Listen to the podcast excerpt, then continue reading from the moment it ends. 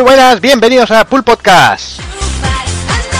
Bienvenidos a un programa más, sexagésimo segundo programa, primer programa del año y como no, eh, hay que empezar el año como siempre con los GOTI y aquí estamos unos, un buen puñado de gente para, para criticar, para alabar y para, bueno, para echar unas risas que al final es lo que cuenta. Y así que vamos a empezar saludando aquí a todo el mundo, empiezo con el señor Tagoku, muy buenas. Muy buenas tío, ¿cómo estamos? ¿Qué tal? ¿Cómo va el año? Pues muy bien, la verdad es que empieza prometedor, ya sabes, furro nuevo y, y muchas cosas para viciar, así que poco más se le puede pedir. Claro que sí. ¿Y por lo demás todo bien? ¿El vicio todo bien? Sí, sí, no nos podemos quejar. Mucho vicio, mucho acumulado. Al menos he podido terminar el Final 15, que era lo que, lo que pretendía acabar, además el 31 de diciembre, o sea, poniéndole el broche al año. Y ahora pues a, a, tomárnoslo con filosofía y, y, seguir aumentando esa pila de juegos por, por viciar. Muy bien. Pues déjame también que salude al señor Evil Ryu, muy buenas. Muy buenas. ¿Qué tal?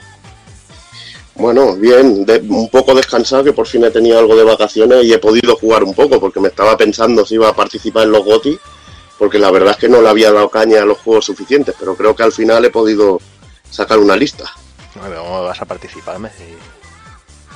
Ya, lo tío, pero es que este año no he podido jugar a todo lo que me hubiera gustado. Muy ocupado estado, muy ocupado.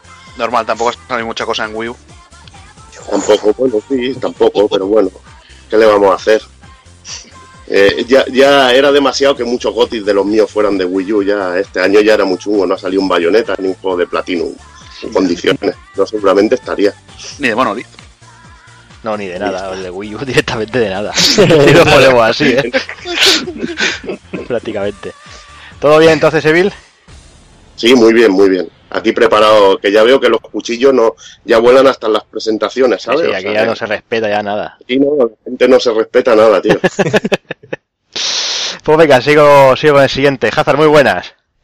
Pues muy buenas, pues aquí estamos otro, otro mes más, otro año más. Joder, es que eh, desde, desde el año pasado no grabamos podcast. Sí. Parece, menti parece mentira. ¿eh? Empezamos aquí con los, con los cuñadismos, ¿eh? Sí, tío. Empezamos fuerte, empezamos fuerte. No, hombre, si, si eso me hubiera empezado a meter con cualquier juego famoso, ya toma por culo. Entonces, bueno, eso, sí, eso, que sería cuñadismo. Eso habla tiempo, hombre. Eso ya habla tiempo, no te preocupes. Tenemos todo veremos. un programa por delante. Sí. ¿Todo bien, Hazard? sí, todo bien. Aquí estamos, eh, Día de Reyes. Joder, Día de Reyes esperando y esperando enero, ¿no? Yakuza, Resident. esperando Yakuza Resident, joder. Y en febrero ya no me acuerdo que sale, pero también sale. Da igual. sale algo. Y en marzo, y en. Joder. De bien. droga. Todo bien. Sí, saldrá, saldrá de todo. Pues venga, seguimos. Señor Sonchava, muy buenas. Muy buenas, tío. ¿Cómo Aquí, muy bien, enganchado a esa droga y metadona y todo que es Final 15 y, y tengo que pedir disculpas porque fui un gilipollas. Me metí con el juego injustamente. Lo sigue siendo, ¿eh? Tranquilo. Sí, y, y, y me, lo, me lo he pasado en, en- en una semana. Estoy como un puto enfermo aquí encerrado en mi cueva. Ahí pescando, ¿no? Sí. sí, pescando y a, uno del platino, así que fíjate si estoy enfermo. Vamos. Pero, bien, he empezado bien el año y con ganas de más. Claro que sí. Por lo demás, ¿todo bien? Todo bien, tío. Bueno, ¿Los Reyes se han portado? Eh, Se han portado. Han traído chucherías y, y lo que necesito. Ahí, ahí. Todo bien. Venga, seguimos. Siguiente, señor Rafa Valencia, muy buenas. ¿Qué tal Jordi? ¿Qué tal? ¿Cómo estáis? Amigos, feliz año a todos. Igualmente. Felices Reyes, aún con lo, con el roscón prácticamente en- entre pecho y espalda aún. Y bien, programa que iba a ser difícil porque, claro, te pones a salir a hacer una lista de los juegos que han salido este año y nada más que te salen mierda y refritos, ¿sabes? En la generación que no salen juegos. Es lo que tiene. Peor año de la historia, y Iba a ser- iba, iba a ser muy, muy complicado. No, no, no. La verdad es que estar en los GOTI eh, siempre, siempre está bien porque, porque ves también lo que la gente, a lo que la gente más le ha dado, que no siempre tiene que ser lo mismo que a ti, y se ponen aquí los puntos de vista, los puntos sobre las sillas de los juegos que le gusta aquí a esta gente que me rodea, por decirle por qué, por qué el mío es el mejor de todos. Luego sacaré las miserias de todo, no te preocupes. Vale, vale, bien. Y venga, terminamos con el señor Daniel Sam, muy buenas. Muy buenas, ¿qué tal? ¿Cómo estáis, chicos? ¿Cómo Igualmente, vas? feliz año, felices reyes. Pues bien, bien, con ganas aquí de que, de que vuelen los cuchillos, de que estos programillas así de got y tal, más distendidos, más de charlar, siempre, siempre gustan. Y con ganas de retomar ya un poco la vida normal, dejarse de comilonas y de, y de fechas señaladas. Y, y nada, tío, con ganas de, de saber ahí cuál, cuál se alza con, con el título requerido del año. Sí, sí, sí, ahí, ahí, ahí. Que sepa, bueno, todos los que nos están escuchando, que aquí ahora, ahora mismo el único que sabe la lista definitiva soy yo, que soy el que ha recogido claro. los votos de toda esta gentuza de aquí, más todo lo que nos habéis enviado a través de Facebook, de Twitter y todo y todo lo de eso. Y tengo yo aquí la lista escondida, para que no la vean, que así, así tendrá más morbo la cosa Bueno. y, y habrá más risas. Bueno, pues yo creo que la gente sabe de qué picojeamos un poquito. Sí, hombre, pero bueno. Pero bueno, siempre, siempre está, está bien que haya un poquito de sorpresa, al menos hasta el final. ¿Y cómo iba, cómo, el- cómo iba el tema de las, va- de las votaciones? ¿Cómo iba? Pues a ver, estaba atento. Porque, a ver, no, hombre, la gente, la gente, la, la gente- la gente por Twitter y redes sociales votaban tres juegos, nosotros votábamos cinco, pero eh, el tema de puntuaciones, eh, ¿cuántos puntos se le otorga, por ejemplo, a tu primer juego, eh, a tu segundo, a tu tercero? pues se otorga, pues mira, tan fácil como que al primer juego se otorgan 5 puntos, al segundo se otorgan 3 y al tercero se otorga 1. Ahí está. Mm, El cuarto y el quinto, nosotros. Cuarto y quinto, El- uno cada uno. es para reír. Es para reír. El cuarto y el quinto es para reír. Para echar una risa entre los cuartos otros. de quinto no van, a, no van a salir, no van a salir. ¿Cuál es, cuál es tu quinto, Hazard? El Pues quinto, no, ese es el cuarto. El quinto era Attorney 6. Pues ya sabes que no sale. Madre mía, ya, ya hemos ¿Cómo sacado no? ¿Cómo- espectral de ¿Cómo, cuchillos. que- cómo que no sabes? Si ya lo tengo, si ya lo tengo yo ahí. en la Ya, ya, 3DS. pero es que no, no vamos a hablar de todos los que han tenido Ah, bueno. un voto o dos. Claro. Así es la vida. Hay que hacer aquí un, eh, un- una criba, Pues- si no, no acabamos. No acabamos. Por eso, mi- por eso mismo los, los puse. Claro, Pues nada, pues ya los has mencionado, ya qué más quieres, tío, ya está. Y bueno, de Eso, relleno. Ya han tenido su, su, Su momento su de de, de- de- de programa, ya, ya hasta aquí hemos llegado. Posiblemente ya ha tenido más notoriedad que el juego en sí durante ese tiempo. En fin, vamos a dejar las presentaciones. eh, no sin antes, eh, bueno, que queríamos dedicar el programa al señor Kafka que está en momentos jodidos de hospitales y que desde aquí que le, envi- le enviamos un gran beso en la boca, que de esos que a él le gustan y que se recupere pronto, que lo queremos por aquí, pero ya. Así que vamos, vamos al lío, señores.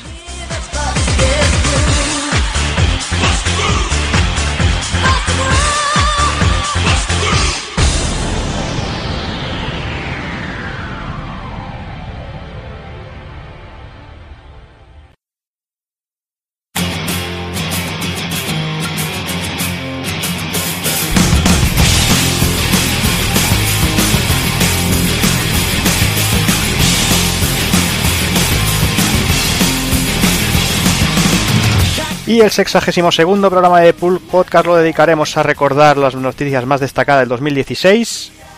Aprovecharemos para elegir el Goti Pulpero 2016 y remataremos con el ending.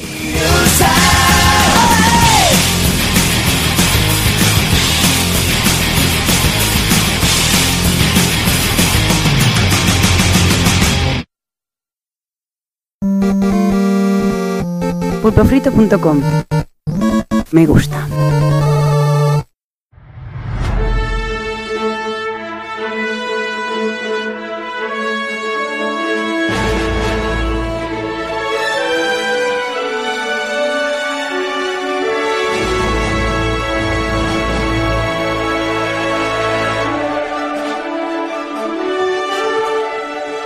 Pues nada, como un resumen, como bueno, como unos GOTY no deja de ser un resumen, unos premios a lo mejor del año para, para cada uno. Eh, qué mejor manera que empezar haciendo un poquito de memoria de lo que ha acontecido durante este 2016 y voy a, bueno, vamos a hablar un pelín, nada, por muy por encima, eh, las que han sido quizás las noticias más interesantes de- del año. El año empezaba el mes de febrero, en enero como grabamos el GOTI no, no, no, no, no, no, no hablamos mucha noticia, más no- enero no suele ser una- un mes de demasiadas noticias, así que en febrero eh, hacíamos eco de- del cierre de Game Trailers, eh, que comentábamos sobre todo con Evil, que era una web que habíamos seguido durante muchísimos años y que es verdad que los últimos años habían perdido un poquito de, de fuelle, pero bueno, eh, son cosas que, que bueno, que eh, un cierre de web Evil que, que bueno, que, que una web que has tenido ahí siempre de referencia prácticamente y que desaparezca, pues, aunque ya no se use, no se usará demasiado, pues eh, Y que era bueno. echaba su Su web para ver el E3, tío. Exacto, Para seguirlo Sí. de una manera ordenada, tío. Sí, sí. exacto. Sí, de hecho Games Trailer tenía espacios exclusivos de entrevistas en el E3. Sí, sí. Todo. No. Es que esto es lo que pasa. Llegó YouTube y se los comió. Exacto. Es lo que- Sí, sí. YouTube los mató totalmente. Hmm. Y venga, seguimos. El mes de marzo podríamos destacar cositas como el lanzamiento de Street Fighter V, un lanzamiento muy desastroso que poco a poco fueron solucionando, pero que posiblemente, hoy hablaremos de ello seguramente, no fue suficiente, aunque hay gente que como Taco Cool lo sigue disfrutando a día de hoy, otros muchos nos hemos quedado, como Evil y yo nos hemos quedado a mitad de camino. Mm, No sé si, si podrán levantarlo, no lo podrán levantar o, o cómo acabará la cosa. Yo es que personalmente creo que no necesita levantarse, o sea que está ahí y ya está. Bueno, hombre, Ah, pero ma- una baja. mantiene, mantiene legiones de jugadores, no, no necesita, no, no, no tienes largas esperas para encontrar una partida. Eh, tanto en PC como en consolas tiene jugadores. No sé, van metiendo contenido. Yo creo Luego hablaremos, que es- yo creo. sí, Luego hablaremos. sí, sí. Y ese mes también, también teníamos, eh, os acordaréis, la noticia del trailer de Uncharted, que, que un- bueno, el personal de Assassin's Creed le, le, le acusaban de plagio por el tráiler del cuadro aquel que aparecía ahí, que al final no sabíamos si era un plagio, si era un... Bueno, si, era, si, si se habían putado directamente porque era un poquito... Un poquito cantaba demasiado que, que ese cuadro de Assassin's Creed Black Flag apareciera, apareciera en el trailer de Uncharted. Una Venga. cantada, bueno. Sí, ah, muy raro todo. Venga, el siguiente mes en abril empezaban fuertemente los rumores de una PlayStation 4.5, que bueno, ya todos veríamos luego en qué se convertiría, y se realizaba un evento que aquí se siguió muy, muy, muy, muy, todos muy, muy interesados, que era nosotros que el Final Fantasy XV un covered, que bueno, fue en el, evento que se anunciaba la, la fecha oficial de lanzamiento, se anunciaba el tema de la Platinum Demo, se- la asistencia del anime y de la película. No sé si alguien, Rafa, Sí. si lo quiere recordar el evento. Sí, eh, eh, a las tantas de la mañana me voy a acordar porque nos ilusionó a todos planteándonos el 30 de septiembre como fecha de salida. Y esto hablamos del 30 de marzo. Era relativamente cercano, seis mesecillos. Bueno, todos sabemos que luego ya terminó retrasándose y por lo que se retrasó. Pero, pero sí, es un evento que, claro, el juego ta- tan esperado como, es- como era entonces, como era en marzo, pues hubo mu- mu- muchísima gente que lo siguió. Y además eh, hubo cosas que, eh, como decías, Kingslave y Brotherhood, la- el anime y la película que no esperábamos nadie, y han resultado ser buenísimas las dos, ambas, eh, o gran parte de la historia de lo que ha sido el juego final. Importantísimas al fin y al cabo, o sea que muy bien, nos sorprendió bastante a todos. Hmm. Un mesecito más tarde seguíamos, seguíamos con esos rumores de PlayStation 4.5, se apuntaba a Microsoft también con el rumor de una nueva consola y, como siempre decimos, eh, nos gusta decir, Nintendo a su puta bola decía que ellos hasta marzo de 2017 que, que no querían saber nada y parece que al final se, se- se- se acabará cumpliendo todo, todo lo que, lo que acontecía aquel mes. Pasamos al mes de junio, eh, mes de junio, mes de E3, E3 on Fire. No sé si hay alguien recuerda algo especialmente de, del E3 de, de 2016. God of War, la pedazo de conferencia de Sony, una orquesta tocando la música en directo. Ya ves que sí. Y, o sea, a- el resumen de grosso modo, eh, me quedo con ese. No tacharnos de Sonyers ni de nada de eso, simplemente es que, como lo que va a pasar hoy en el juego del año, al final te quedas con lo que más te impacta. No, no tiene por qué ser lo mejor para todo el mundo. Claro. Sí. Y con la. Treehouse de Nintendo. Bueno, con eso, con eso a lo mejor no. Y venga, tras el E3 aparecía en julio con aquel caso de los youtubers involucrados en las apuestas ilegales de Counter-Strike y todo eso ahí moviendo, Oh, moviendo oh, oh, billetes y locuras. Ay, sí, madre mía, eso sí que trajo trajo ríos de tinta, macho. Menuda liada aquello. Joder. Sí, sí. Después ya en pleno verano, en agosto, eh, parece que un mes que suele ser tranquilo, este- la verdad es que este año ha sido bastante movidito con cositas como el, se lanzó Pokémon Go, la locura de Pokémon Go de nuevo, Nintendo volvía a liarla con Pokémon, además de liar con el anuncio de la Nintendo Mini. Se, se hizo el adiós de Disney Infinity y se anunciaron dos nuevos Sonics. A mí esto del Infinity me dolió muchísimo, tío. Sobre todo después de ver las figuras de Marvel que estaban en preparación. Ya ves. Sea, tanto Spider-Gwen como Doctor Extraño eran increíbles. Y, y me ha jodido muchísimo. Más por el coleccionismo de las figuras que por los juegos. Sí, sí, ¿eh? no está claro. Esas acaban saliendo tarde o temprano por ahí. Hay algún número, alguna figura perdida ahí.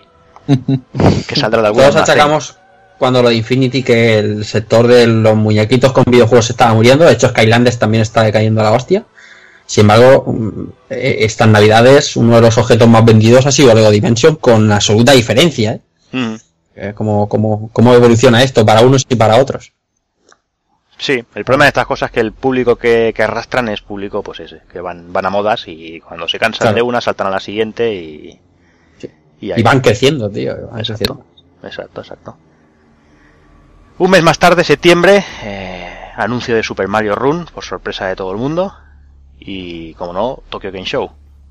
No sé si alguien recuerda algo del Tokyo Game Show. Yo ahora mismo, Fue bastante flojete, la verdad. ¿eh? Nada. como los últimos nada. años, la verdad. Sí. Vale. De hecho, la, la conferencia de Sony fue bastante mala, por decirlo Muy así. Muy mal. Me recuerdo que, que fue algo de Ahora hemos un perdido. trailer rollo recopilatorio y luego ya se pusieron con gilipolleces y no, no, no, No, valió bueno. nada de nada. No sé si fue en el TGS que anunciaron el siguiente Monster Hunter o no. Esto ya ni idea. Uf. Así que eh, eh, creo que fue de lo poco que me quedé. eh, y poco más. De mes de octubre nos quedaríamos con la Barcelona Games Week y Retro Barcelona. Que bueno, que queráis que no, nosotros disfrutamos el evento mucho, eh, Otakokun. La verdad es que, que bueno, ahí pudimos, es probar, que sí. pudimos probar cositas y bueno, estuvo, estuvo muy bien. Yo lo disfruté como un enano. Ya ves. Y después, bueno, el mes de noviembre, eh, desvelada por fin Nintendo Switch. Finalmente todos los rumores que venían llevándose a cabo, bueno, parece que empezaron a, a desvelarse un poquito todo y que seguimos sin, sin saber 100% cómo va a funcionar el tema. Pero bueno, nos queda una escasa semana para, bueno, para Mm. hacer la presentación oficial por fin y que nos digan a ver, que nos enseñen cosas de verdad de, de Nintendo Switch y ver, ver cómo va a acabar la cosa con precios, juegos y todas esas cositas. Dos cositas más de noviembre, eh, anunciado Red Dead Redemption 2 Ay, Mm. ay. y la gran sorpresa de Evil Daytona USA 3. Que bueno, será para recreativos, Sí, pero bueno, a ver si, si cae una versión digital, que ya estaría Que bien. va a caer. Esa va a caer. Que ya, Sí, sí. que ya estaría bien con su online ahí, no lo, no lo vamos a pasar pipa si sale. Ahí está. Hombre. Y bueno, y finalizando el año, ya en diciembre, recordaréis el show de Jimmy Fallon con Nintendo Switch, eh, la primera vez que se veía la consola en funcionamiento con un juego de verdad supuestamente, y la presentación oficial de también de Super Mario Run, que estuvieron allí probándolo y tal, y Takokun, la espléndida PlayStation Experience, esta vez sí. Sí, sí, esta vez fue, fue un, un pasote. Sabíamos que, que podría haber eh, bastante contenido, pero la verdad es que se salieron. Nino Kuni nos dejó con el Uf. culo torcido. Eh, bueno, no sé, hubo, hubo muchísima cosa y, y todo muy, muy interesante, muy bien. La verdad es que es un, un gran formato el, el de la PlayStation Experience. El segundo año fue un pelín más descafeinado, aunque tampoco estuvo nada mal. El primero fue un, un- un pedazo y, y bueno, ya. La verdad es que des- a- personalmente me despierta más expectativas que no ver un, un E3 o un Tokyo Game Show. Sí, la verdad es que sí. Yo- estoy contigo ahí. Últimamente, el evento, el evento así que más, como que más espectáculo da, eh, para mí, desde aquella presentación de, de ese vídeo del Uncharted 4 en la primera PlayStation Experience, o sea, pero tío, con, con ganas. Y además podríamos decir que igual pierde un poco de presencia porque el E3 es más masivo y más grande, pero que va. Este tipo de eventos cada vez, como es muy fácil de ver, es accesible y lo ve muchísima gente, o sea, no tiene ningún tipo de pérdida. Y genera, Además, ya te digo, mucha yo. Este año, que si la segunda temporada de Street Fighter, el tráiler del, del Last of Us 2, no sé, o sea, yo vi mucha, Marvel. mucha Last cosa. of Us El, el 2. Marvel vs. Capcom fue también muy interesante. Sí. Sí, lo, yo, yo creo que en realidad lo interesante es el... Ahora sale aquí al, al, al ruedo porque lo estamos comentando seguido, o sea, lo, lo bajito que sonó eh, Tokyo Game Show y, y el ruido que hizo, en este caso PlayStation Experience, que, que, mm, Sí. que en realidad a los que amamos el mundillo es lo que nos mola, o sea, no esperarnos algo y que de repente, ¡pum!, nos den la hostia en la cara, y toma titulazo, y toma titulazo, y toma titulazo, y Dios, esa ilusión que te crea, yo creo que, que ya, ya con eso nos nos, eh, nos convencen un poco, ¿no? Claro. Aunque te estén vendiendo aire para dentro de dos años o tres años, pero lo que queremos es ver eso, juegos así de golpe sin esperar. Pero esto, esto también, Dani, es culpa de las compañías, porque antes se tenía todo en más secreto y te pegaban la Sí. hostia en la cara cuando estaba a punto de salir el juego. Y ahora el marketing es ir dando ya vídeos y, y ser un poco cansinos. A mí me gustaba más el estilo de antes. Que Aunque- llegaba un Show y me encontraba mi Capcom versus SNK2 en mi puta cara ya jugándose. Y eso me gustaba a mí. Sí, Bueno, pero cuidado que- que- Ahora, ahora si te ves todos los vídeos de Capcom de jugabilidad de, de, de cualquier juego, eh, te has visto medio juego, tío, antes de que saliera. Y a mí eso me toca un poco también los cojones. Sí, a ver, eso es verdad, tío, pero es que también hay que tener en cuenta un poco que antes había mucha más desinformación de la que hay ahora, tío. Sabes que yo lo digo muchas veces, que ahora, tío, eh, mantenerte virgen sin ver algo de un juego es más jodido que, que, que, que no enterarte, ¿sabes? Que es que te avasallan por todos los putos lados para crearte la puta necesidad, que es lo que tú dices. Lo que, eh, lo que veáis cómo, cómo está cambiando la industria del videojuego, cuando ha hecho el resumen Jordi, que se queda con lo mejor de lo que hemos hablado aquí en el programa sobre todo, la Gamescom no se ha nombrado, ¿vale? Porque es una feria, es verdad, la ¿no? Gamescom lleva, lleva dos, tres años que. Exactamente, exactamente. Lo hablábamos en aquel programa y me acuerdo perfectamente que decíamos, hostia, es que qué necesidad hay de hacer la que no va a lo que, na- a lo que no va a Sony porque se está guardando cartas y viene del E3, o sea, cómo- está cambiando todo tanto, las compañías se hacen sus propios eventos en- y, y invierten su pasta y su y todo su movimiento de marketing en, en- en hacer que su evento se espere. O sea, todo el mundo, el que sea jugador de PlayStation ya está esperando a diciembre del año que viene a que le den una hostia en la cara como la que le han dado este año con The Last of Us 2, que ni los más osados se atrevían a decir que iba a salir un tráiler y míralo, ahí lo tenéis. O sea, a lo mejor Sí. sale en 2019, pero Sí. el, el juego ya te lo han vendido. Eso es. Más Y no sé, que- está cambiando todo tanto, tío, que a mí, a mí me gusta, me gusta que cambie la industria, pero sí que es verdad que hay cosas que, que- que no entiendo. Pasamos sequías a, la- a lo largo del año de información en la que tenemos que hablar que unos youtubers, que son cuatro mongolos, ha- hacen apuestas, hacen apu- bueno, hablando mal y pronto, que a lo mejor son muy respetables, pero que la noticia destacada es que hacen apuestas y están metidos en un salado de eso, ¿no? Coño, dividir los eventos para que todos los meses o, o cada dos meses podamos hablar de un evento medio bueno de videojuegos. Lo triste, lo, lo triste ahora es que cuando hay sequía de información es lo que tú dices. Es Que te increíble. sale solo una polémica de que este juego va a 30 frames o no va a la resolución Es que tiene que ir. sí, esa es la mierda. PlayStation 4 Neo o Pro, ¿cuántos Sí. meses nos ha dado a nosotros? Bueno, tira que va, pero a los medios en general, de hablar de va a llevar reproductor Blu-ray 4K, los juegos van a ser 4K nativos, van a ser rescalados, o sea, bla bla bla bla bla bla bla bla, bla todo el año. Luego ha salido y está, entiendo que todo el mundo contento el que la tiene y el que no, no pasa ni media. Sí. No pasa nada. Las cosas son noticias hasta que pasan, ¿sabes? Hasta que ya te tiene la cosa a la calle, todo el mundo esperando un juego, un juego, un juego, sale a la calle y ya no habla nadie de él. Sí, sí, es así tal cual. los Igualmente han tomado ya las empresas un formato tipo Apple de montarse una Keynote, pues su A mí me gusta y- eso, ¿eh? A mí me gusta. Y, y tirar para adelante. Y hemos, hemos dicho antes que la Gamescom ha perdido presencia y estaba llamada, según medios, a ser como el E3 europeo, que iba a tener mucha presencia y que yo creo que cada vez va, Sí, no, es que. Menos re- presencia, tío, y, y tiran más por algo casero, algo hecho por ellos, se meten su pasta, se montan como quieren, que no va a fallar, y para adelante. Y saben perfectamente que eso tira y la gente lo ve. Y es que se la tienen que gastar igualmente. Si van a, Claro, a, todas estas ferias, se lo tienen que gastar. Pues qué mejor que gastármelo en mi propio evento y me hago mi publicidad a mí mismo. Y ahora últimamente me gusta en, en la competencia esta de que se habla más de juegos de que más de que, que grande tengo la polla y te sacan ahí el típico hombre de negocios explicándote las cifras de ventas y eso. Al jugador lo que le importa son los juegos y las cifras de lo que hayan vendido pues se la suda mucho, tío. No, para mí el, el problema es lo mal que se lo montan, porque lógicamente, o sea, si tú tienes el E3 en junio, a la Gamescom en agosto no llegas con material nuevo de ningún juego. Nadie, nadie. O por nadie, supuesto, tío. si en la E3 te dejas un pastizal en montarlo, pues no te guardan los bombazos para, para una feria más minoritaria como es la europea, en vez de la americana.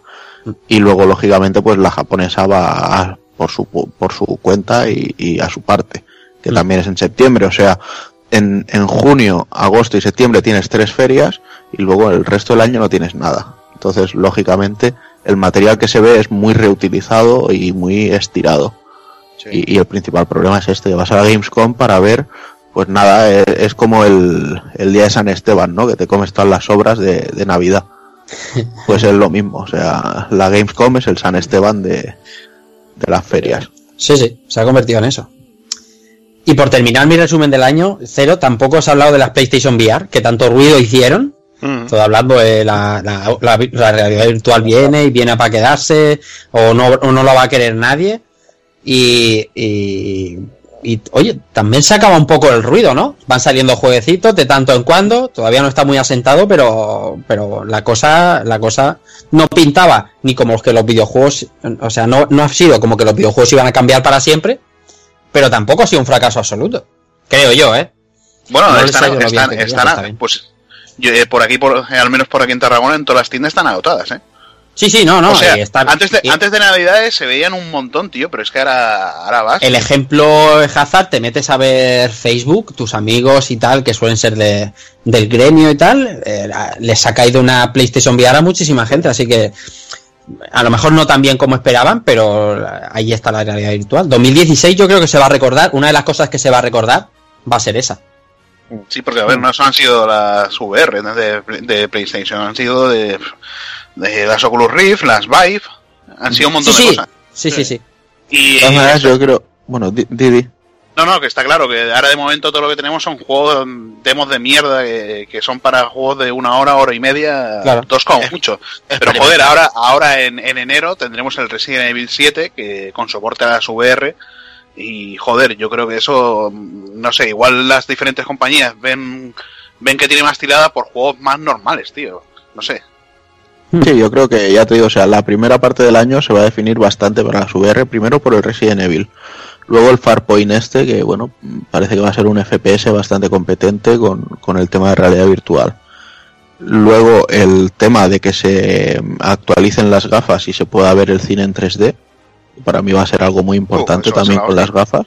O sea, yo ya colocarme los cascos estos, eh, o sea, las gafas, los auriculares y ponerme a ver una peli de Marvel en 3D, por ejemplo, aquí en mi casa, Doctor Extraño, cuando salga, pues yo para mí eso va, va a valer mucho, ¿sabes? Claro, Y luego sobre, eh, luego, sobre todo, el porno en las VR, correcto. que ya es compatible. Y otro tema que no sé hasta qué punto es cierto, pero sí que he estado leyendo que ya estaba, y es que ya hay unos drivers para poder utilizar las PlayStation VR con los juegos de Steam. Sí, ya están desarrollando. Ya cada vez más compatibilidad. Creo que, Sería soy, un que soy- que soy el único que no ha, no ha probado todavía las VR. Entonces la habéis probado todos vosotros, ¿verdad? Sí, Sí, sí, sí. Mm, Pues yo aún tengo que catarlas, pero vamos, yo creo que... Es normal, vives en, vives en una isla, ¿sabes? Es Sí, decir, sí, que La isla vale. del doctor Poró vive. Exactamente, vives en la isla, en la isla de las costas cortadas. Bueno, lo Sí, que- yo Si fuera el balconing, tú lo hubieras probado los- antes que todos nosotros, pero Tuvimos aquí una sesión con los pulpos Sito y, y Evil, con Cacao Lats, Gin Tonics y, y VRs. Y VR. Sí. Yo sé de una cosa que ha habido sesiones de Final Fantasy de una hora que me he pegado, me he pegado con las VR, tío, viéndolo así en pantalla grande como en cine, que ha sido... Madre mía, una Oye, ¿y pasada. el, el modo este del prompto de las VR al final salió o no salió? No, en teoría yo no lo he visto por ningún No lado, ni lo han anunciado. Tampoco han salido el del Teatro Life Extreme 3 este, pero bueno. no está. Que te interesaba más que el del pronto, ¿no? Pues, Está claro. sí, hombre, vamos a hablar de cosas interesantes, a ver. pues se recordará también por eso, las VR y todo el ruido mediático que se ha hecho con las malditas VR, tú.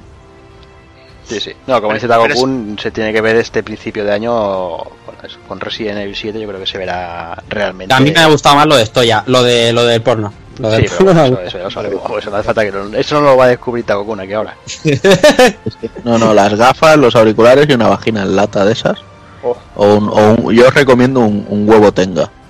Eso Y, es se, y se acabó de la humanidad, ¿no? Sí, sí. Palabra de grupo. Se acabó la reproducción. Vuestras pajas no serán lo mismo. Ay, En fin, tras estos sabios consejos eh, de teletienda, vamos, vamos ahora sí, vamos a empezar a afilar los cuchillos.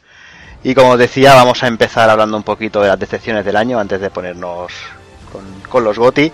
Y voy a ir aquí nombrando un poquito al Tuntún. eh, voy a ir metiendo a la gente y bueno, vamos a hacer un poquito de debatito. Vamos a ver, a ver qué, qué ha decepcionado por aquí, qué no ha decepcionado. Y empiezo, por ejemplo, con Evil, aunque yo me imagino cuál va a decir, pero empiezo Sí, contigo, sí, Evil. porque bueno, me, ha costa- me, ha cos- me cuesta pensármelo. Verdaderamente, A mí no. no es que sea una gran decepción, pero el Street Fighter V, de la manera que salió, Ahí está. fue absolutamente Mm. decepcionante, tío. sí.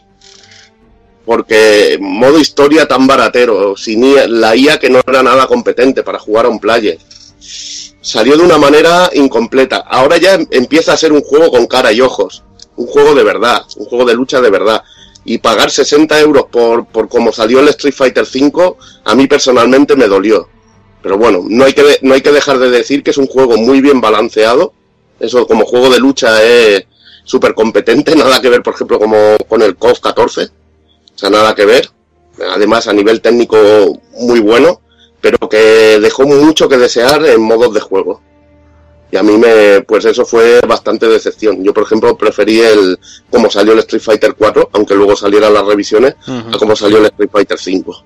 Sí. Pero bueno, ya lo digo, a- ahora, ahora como está el juego, está de puta madre. Está es otra cosa. Claro, no tiene Eso nada que cosa. ver, claro, no tiene nada que ver, es lo que tú dices, es lo que hemos criticado muchas veces y lo que por ejemplo, a gente, a ti y a mí y supongo que a mucha gente le habrá pasado es que te pega, eh, bueno, lo, lo pillas con ganas, pero te pegan el bajonazo ese que, que nos pegó a todos y lo acabas abandonando, porque que te tarden dos, tres meses en meterte los trials, que te tarden en casi un año en arreglarte los putos rage kick y todas esas, esas, esas movidas, pues al final lo que te hace es eso, es abandonar el juego y hasta cogerle hasta manía prácticamente. Es que yo creo que es un poco eso. Es un poco la bajona progresiva. O sea, Hmm. no te, pe- no, no, no, no te pega la hostia de golpe. Decir, de me lo compro, lo enchufo en la consola y pero qué mierda es esto. Hmm. No, o sea, es la ilusión que tenías, el darle apoyo desde el primer día y que poco a poco ves que es Capcom quien te va decepcionando, ¿no? Se retrasa lo que promete, eh, rollos como meter el, el, el modo historia, eh, que no te enteras dónde te lo tienes que descargar, que se te instala un rollo aparte, que luego lo quieres borrar, que no lo puedes borrar, o sea, chanchullazos de la leche y que es eso, te va decepcionando poco a poco. Que no quita, que no, Perdona, Y que bien. te compras una edición física que es todo humo, porque ya no vale para nada comparado con lo que hay de ahí. Efectivamente, efectivamente. Que luego te hace falta comprarte, aparte de la edición física, un puto disco duro aparte para, para tener el puto juego entero. A mí, a mí me, me pasó igual, me compré la edición esta metálica especial, lo pillé con mucha ilusión, sabiendo lo que iba, pero ha sido, como dice el gallegueño, que una decepción progresiva y, y yo tuve que desactivar el modo de jugar con gente de PC porque te hacían una putada de usar tabulador, no sé qué coño Mm. es con la pantalla, Sí, te lagueaban. sí. y, y te, y te lagueaban los muy cabrones Sí. y cositas así y te pega, te pega, te pega el bajón. Pero es verdad que a nivel jugable el core, lo que es el núcleo del juego es muy bueno. A ver, Sí, sí, eh, eso, eso también es tengo que magistral. decir- también tengo que decir a su favor, a ver, que también es un juego más enfocado, siempre lo he hablado con Juanan, al competitivo, a jugar online. Pero a mí me decepciona porque yo cada Street Fighter pues siempre me lo ponía en el máximo de dificultad y me lo intentaba pasar con un crédito y eso era parte del disfrute para mí de un Street Fighter. Yo pillaba un alfa y me retaba a pasarme el juego sin que me mataran, en el nivel de dificultad máximo, y era como una especie de entrenamiento. Y es que aquí juego contra la máquina y es que es una putísima broma, hasta que no llegas a niveles niveles infernales, o te tienes que poner un survival que es infumable, tío, de 100.000 millones de horas que acabas hasta los putos cojones. Y eso es lo que me ha dado rabia, de que no encontrar una IA competente ya desde inicio, dando un modo para un jugador al menos que también pueda disfrutar. Y eso es lo que más, más me tocó los cojones. Igualmente ya digo, ahora es otro juego. Este juego requeriría una, tiene un análisis cuando salió y un análisis de cómo está ahora mismo. Obviamente, obviamente. Sí. De maneras, por ejemplo, en mi caso, la excepción no fue tal porque, eh, sí, como me pasaba con como Soul, no, yo sabía lo que compraba, pero yo me metía todas las noches. Bueno, lo- el, par- el primer par de meses las salas de combate eran de uno, ahora eh, eh, luego fueron de ocho, y yo me metía con los amigos con los que ya no me puedo juntar a jugar en LAN, ¿vale? O sea, en, el salón de mi casa y todas las noches tenías partidas y las tenías bien, o sea, no tenías ningún tipo de problemas con el lag como cuando jugabas con gente que no conocías y tal. Y el juego es, eh, es sublime en lo jugable. Entonces, esto es la percepción personal de cada uno y como quieras destinar el juego. El que se compraba Street Fighter 5 y quería jugar un modo historia, sabiendo toda la información que había, es decepcionante, sí, pero íbamos avisados, ¿no? Sí, íbamos avisados, pero tío, es que el modo historia que metieron era una broma, ¿eh? es que no, demasiado broma. Y al menos algún modo para un jugador decente. Y todo lo que prometieron tardaron. Sí, no, yo, yo, yo, yo todo lo que tú dices, Rafa, yo ahí estoy contigo, ¿vale? Lo que pasa que, que yo puedo entender que tuviera, entre comillas, prisa por sacar el, el núcleo del juego para de Claro. cara al Evo, para promoción y todo eso. Yo, yo eso lo puedo entender. Lo que yo no puedo entender es que tú saques un juego que estás enfocando claramente al online y tengas Mm. esos problemones al principio. O sea, Sí. que no calcule lo de los Rage Kicks, a mí es que eso me toca mucho los cojones. Eso sí que jodió, sí. Es Eso que, sí lo que ya te pasaba en Street Fighter 4, que sabes que ya llevamos un tiempo con juegos de lucha online y todos sabemos lo que pasa. Sabemos lo que pasa, lo que comentaba son, lo de la gente de PC con el tabulador y todo eso, siempre son, mm, siempre te cruzas con más subnormales. Mm. Y esas cosas son las que tocan los huevos. Esas porque Y yo- después- yo puedo entender eso. No, el, el modo historia bueno te lo daremos en verano. Vale, no hay problema. Los trials te los daremos tres meses después. Vale, no hay problema. Sabemos, sa- sabemos lo que vamos a comprar de inicio. Pero por lo menos lo que me das, dámelo que funcione. Que funcione perfecto. Y yo me callo, pues empiezo a jugar online y está haciendo eh, salas de uno contra uno o, o por ahí ma- machacándome con la gente. Pero si ya el núcleo que tú me estás vendiendo me lo estás vendiendo mal, mm, vamos por mal camino. Y yo creo que ahí, para mí, ese fue el, el- el principal problema de Street Fighter V. Igualmente, Jordi, a ese respecto hay que decir que yo he criticado bastante el online de Street Fighter V porque, aunque tengo muy buena conexión, me, me petardeaba. Y la última vez que la puse, ahora hará un par de días, me ha ido bastante bien el online. Sí, sí, sí, no, sí, lo que, habla- lo que ha dicho Evil, que ahora el juego ha es otro mejorado juego, mucho. no tiene nada que ver Sí. con cómo lo lanzaron a cómo, a cómo Sí. funciona a día de hoy, obviamente. Sí. Y ahora tiene todo su con- todo- muchísimo más contenido y funciona bien. Pero el problema es ese, no- que han tardado unos meses y esos meses a mí personalmente y a Evil creo que la pasa lo Sí, han mismo, pesado. pues han pesado y te ha sido desinflándose. El calentón ese de inicial se, se ha ido tomando por culo. Sí, sí, totalmente. Son chama, a ti no te iba online bien porque estaba yo mordiendo los cables para que no te llegara a la isla. Había un tío, había un tío debajo del mar cortando cables. Qué cabrón. Pues venga, dejamos, dejamos ya Street Fighter 5 o vamos, por ejemplo, con Rafa. No sé si el tuyo es Street Fighter Pues 5. yo, grandes decepciones, como estábamos comentando, no tengo ninguna porque suelo comprar juegos o, o- o jugar juegos de los que ya estoy sobreinformado. Pero como decepción diré, eh, aunque me podáis crucificar aquí alguno presente, no por mal juego, porque es un juego que me ha divertido y está muy bien. Y, y sí por lo, por lo conservador que es, diré eh, Deus Ex Mankind Divided, que es un juego que yo, después de Human Revolution, esperaba mucho. Y de hecho, eh, eh, lo esperaba mucho y cuando empecé a ver trailers dije, no lo compro. Y lo jugué, y lo jugué en casa de, de un compañero. Y es justo lo que hablaba, o sea, intenta, no intenta innovar demasiado en lo que sí que lo hizo grande al, al Human Revolution.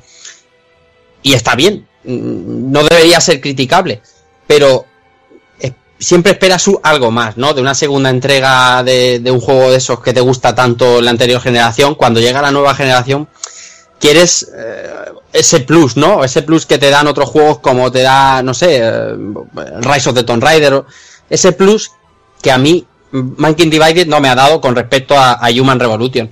No es que sea mal juego, ni muchísimo menos, no es el caso de Street Fighter 3, pero es de las expectativas que uno se crea a lo que recibe, eh, pues, eh, pues lo que, lo que obtiene.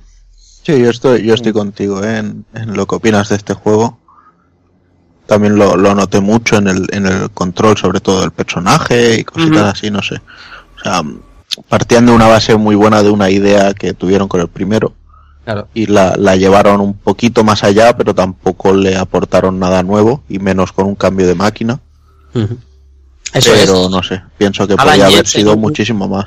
Sí, Alan Jensen es un personaje que, bueno, tampoco es el, el, el adalid del carisma, pero bueno, ya tiene un nombre, ¿no? Explota los, un poquito más eh, o Sí, profundiza un sí, poquito más. siguieron, siguieron con todo el tema de la historia de los Illuminati, que ya Eso de por es. sí estaba bien, Mm. pero es eso, no sé, o sea, técnicamente sobre todo, eh, el ranqueo del, del motor gráfico y cosas así, lo, lo vi un poco, Mm. Un poco como que no, no había sido un gran acierto este juego. O sea, esa es mi decepción del año. Eso es, ya te digo, muy personal. No es un mal juego ni muchísimo menos, pero es- esperaba un poquito más.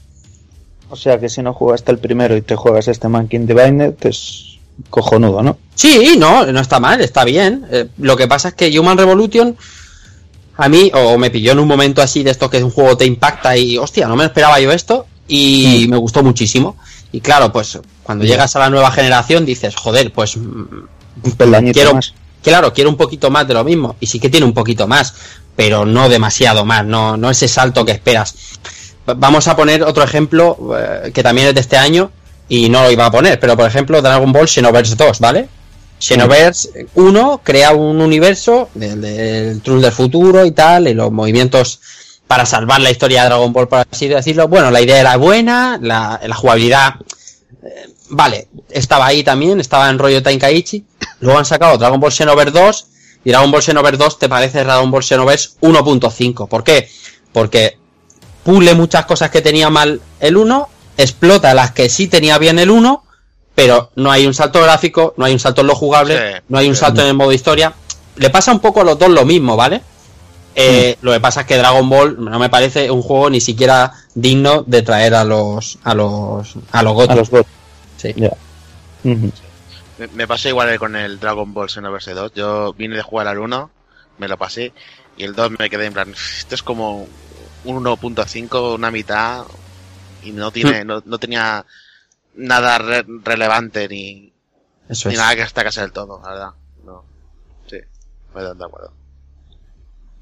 Venga, pues vamos, vamos con siguiente. Vamos con Daniel San, por ejemplo. Pues la verdad es que mm, es un poco lo que dice Rafa, macho. Ya hoy en día eh, lo que donde te vas a enterrar los euros, pues te vas a enterrar los euros ya con, con sentido, ¿no? Con toda la información que hay al alcance. Pero eh, si tengo que decir uno, si tengo que decir uno, eh, mm, voy a decir uno, pero porque, o sea, el juego me encantó, pero me esperaba más, me esperaba más, que es el Tortugas de Platinum juego súper polémico, hay gente que le parece una mierda, gente que tal, mm, es un juego de Platinum, o sea, con su licencia Activision tal, hazme un juego de las tortugas que sea jugable, que sea tal, lo cumple en sobremanera, pero mm, quizás mi ilusión por, por ser, pues eso, un fanboy de mierda de Platinum y por ser un fanboy de mierda de las tortugas, me hubiera esperado más, ¿sabes? Que hubieran, que hubieran pulido mucho más ahí ese diamante. Y, y se quedó un poco atragantado, o sea que, que no sé, por decirlo como decepción, obviamente como decíamos antes a micro cerrado hay 70.000 no más Sky, o sea un Mighty Number 9 hay 50.000, pero que Claro. a mí como personalmente, mm, como pequeña decepción, ya digo, o sea, no es una decepción de decir, "Ah, vaya mierda, de echarme a llorar, de no hablar a la pariente cinco días, no. Que quiero se entienda que el juego, que el juego me encantó, pero bueno, un poco por ahí. Ujú. Muy bien. Y bueno, comentar sobre el Tortugas, que esta semana salió la noticia que, que- que no van a renovar la, la licencia, bueno, que no la han renovado, que retiran el juego de las stores y, y que bueno, que el, que el stock que haya en las tiendas es el que hay, o sea, no, no va a haber restock de nada, o sea, que el que lo quiera comprar o lo tuviera pendiente, que tenga en cuenta que, que acabará desapareciendo más pronto que tarde. Madre mía, sobrevalorando coming Sí, sí. soon. Sí, sí, está claro. Sí, Versión sí. para España rare. Ya te digo. Rarísimo. Rare, rare si, si ahora os da por comprarlo a todo, molaría hacer alguna party y jugarlo online, porque gana muchísimo ese juego jugarlo online con, compañeros humanos. Y sobre todo si tienes ya las tortugas subidas de nivel y tienes todos los movimientos, se ha aumentado, gana muchísimo. Es un juego muy hardcore, muy hardcore. También lo tengo que decir. Hmm. Pero, pero es curioso lo que quieren hacer. Quieren hacer que desaparezca de la historia ese juego. Directamente Bueno, si pierden la licencia, Activision no va a No, pagar no, no, No, a ver, no, no quieren que desaparezca. o sea, ya, eh, la cosa-. La cosa es muy sencilla, o sea, eh, Activision tiene unas licencias durante un tiempo Claro. y, y- y exprime al máximo que puede. Eh, Mirad con el Tony Hawk, que perdían la licencia, no sé si era en noviembre, y en octubre lanzaron el juego simplemente y salió y fue un juego con, con una somanta de bugs increíbles que era infumable Ya ves. y, y- y en ningún momento salió ningún parche para arreglarlo porque simplemente lo, lo lanzaron porque era un proyecto que tenían ahí y tenían que quitárselo encima antes de tener que decidir si renovaban la licencia si es que se la renovaban Claro. y entonces, pues con Tortugas Ninja, pues bueno, ha pasado esto. O sea, ellos tenían la licencia de cua- ante, anteriormente la tenía Konami, si no recuerdo mal. Sí, Sí, que sí, sacaba algunos Sí, para sí. PlayStation 2 y demás. Sí, sí. Ya la sí, tenía sí, sí. Activision, igual que también tuvo las de Spider-Man, que fijaros que Sí. ya no sacan ningún Spider-Man Las tampoco. de Spider-Man ha pasado lo mismo, además en la misma Ujú. fecha. Las perdí ahora, el día 31. Y de Ujú. los de la segunda generación de la Ujú. de películas, de la segunda trilogía esta, pues también han perdido las licencias. Ujú. Creo que las tortugas Sí. también lo tuvo Ubisoft. Lo tuvo una temporada. Ujú, Cierto. Eh, sacaron uno de Wii, creo, ¿no? O algo así.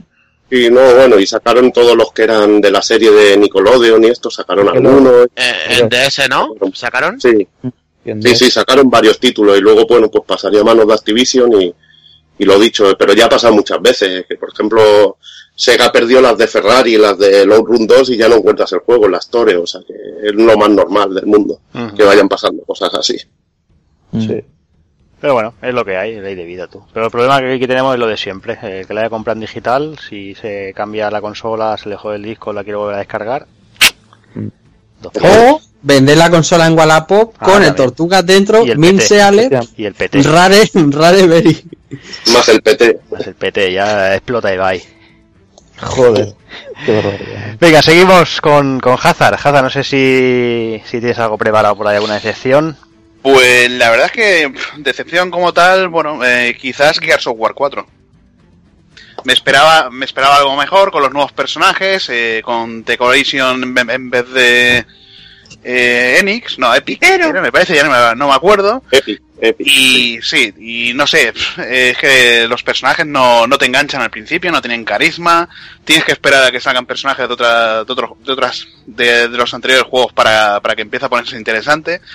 Luego, vale, el final, pues bueno, eh, tiene un- una recta final bastante bruta, bastante guapa, pero te deja también a, eh, a medias para, bueno, pues para continuar la trilogía. No sé, quizás sea un poquito de la decepción que tuve con esto. Aparte, las muertes de los personajes siguen siendo, bueno, después de venir del Doom, pues joder, eh, ves cachitos de carne ahí volando, macho, que no parecen ni realistas ni parecen nada. No sé, parece que han cogido, han cogido lo mismo de los anteriores, las mismas muertes y a tomar por culo, ya está. Es ¿no? que te ha cogido el Doom, el, ti- el mejor juego de matar de Bueno, ya. hace mucho tiempo. Pero no sé, es que la- las muertes, la, la forma de morir de los personajes tuyos, tío, la forma de reventarte con una recortada es que es la misma, no es... No lo veo realista, son pedazos de, de, de- de carne ahí que se notan poligonales. Pero a ver, a nivel, a nivel técnico es un pepino el juego, eh. No, a nivel técnico es una burrada, las tormentas y todo lo que hay es una burrada. Yo estoy un poco de acuerdo en- contigo en que, sobre todo, a nivel de personajes también me, me ha supuesto un- una pequeña decepción, pero el camino, el- lo que he vivido, no me ha desagradado del todo. Me, me- me- me ha parecido bien. Y por el final un poquito. Que la pero- historia de Sarade viniendo de Ascension tampoco. Es que no sé. el- es- Ascension, subí. Eh, Judgment, Judgment, perdón, sí, Ascension de God of War. Judgment. Sí.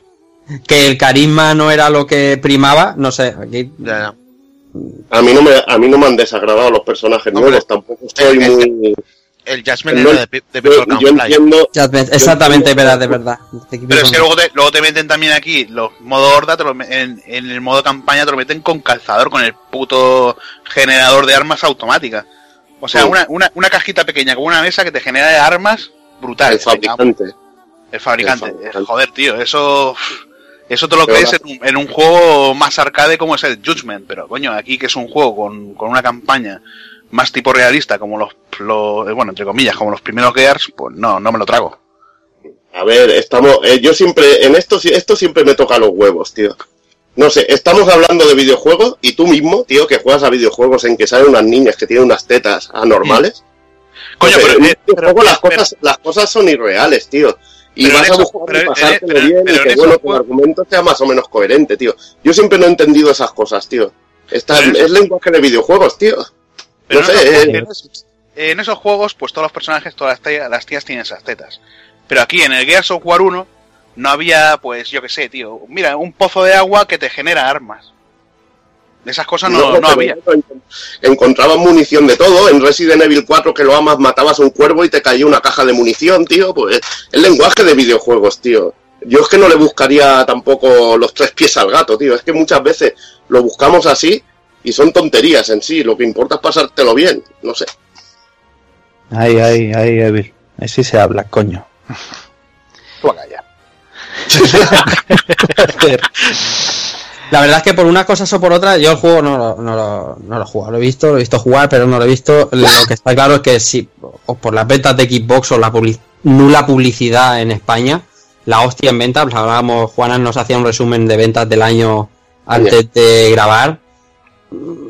La hostia en ventas de un, ju- un todo señor juego como Gears of War es brutal.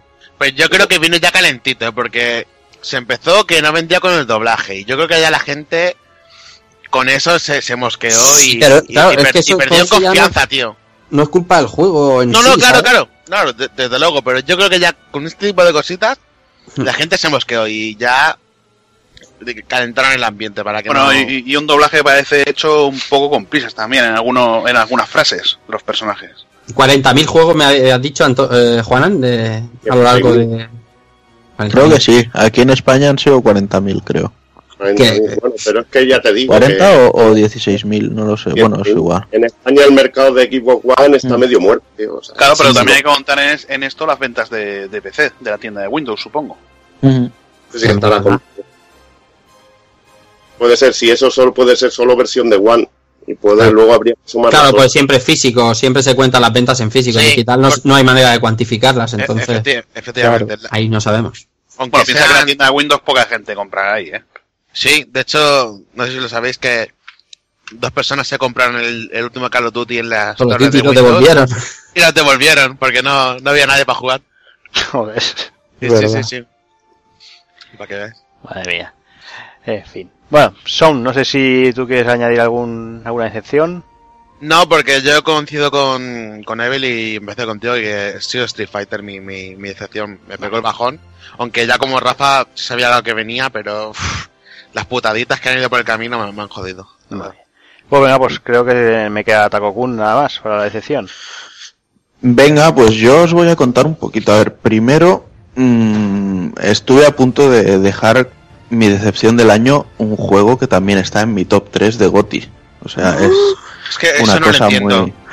Pues os lo digo, o sea, Dark Souls 3 me ha encantado, No. pero al mismo tiempo me ha parecido que ha sido una posición muy cómoda por parte de From Software.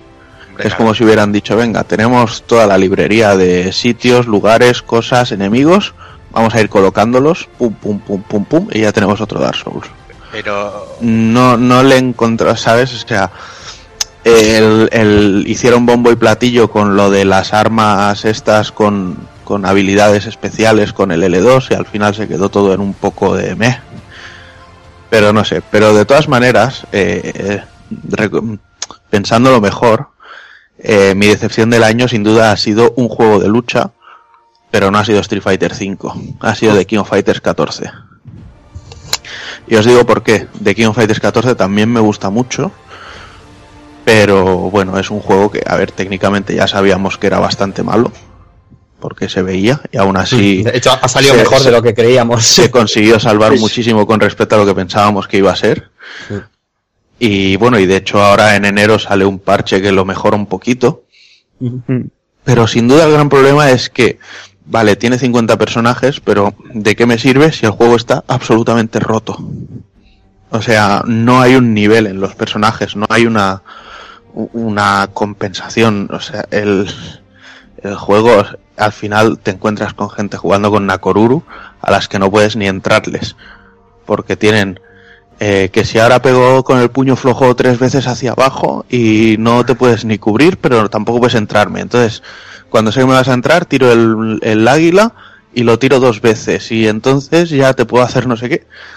Y tiene cosas con muchos personajes que, que eso no pasa en un Street Fighter, ¿sabes? O sea, a veces prefiero tener 20 personajes y saber que todos tienen opciones contra todos que no tener 50 personajes y decir, a ver, Chan Koehan, por ejemplo, en King of Fighters 98 tú lo elegías.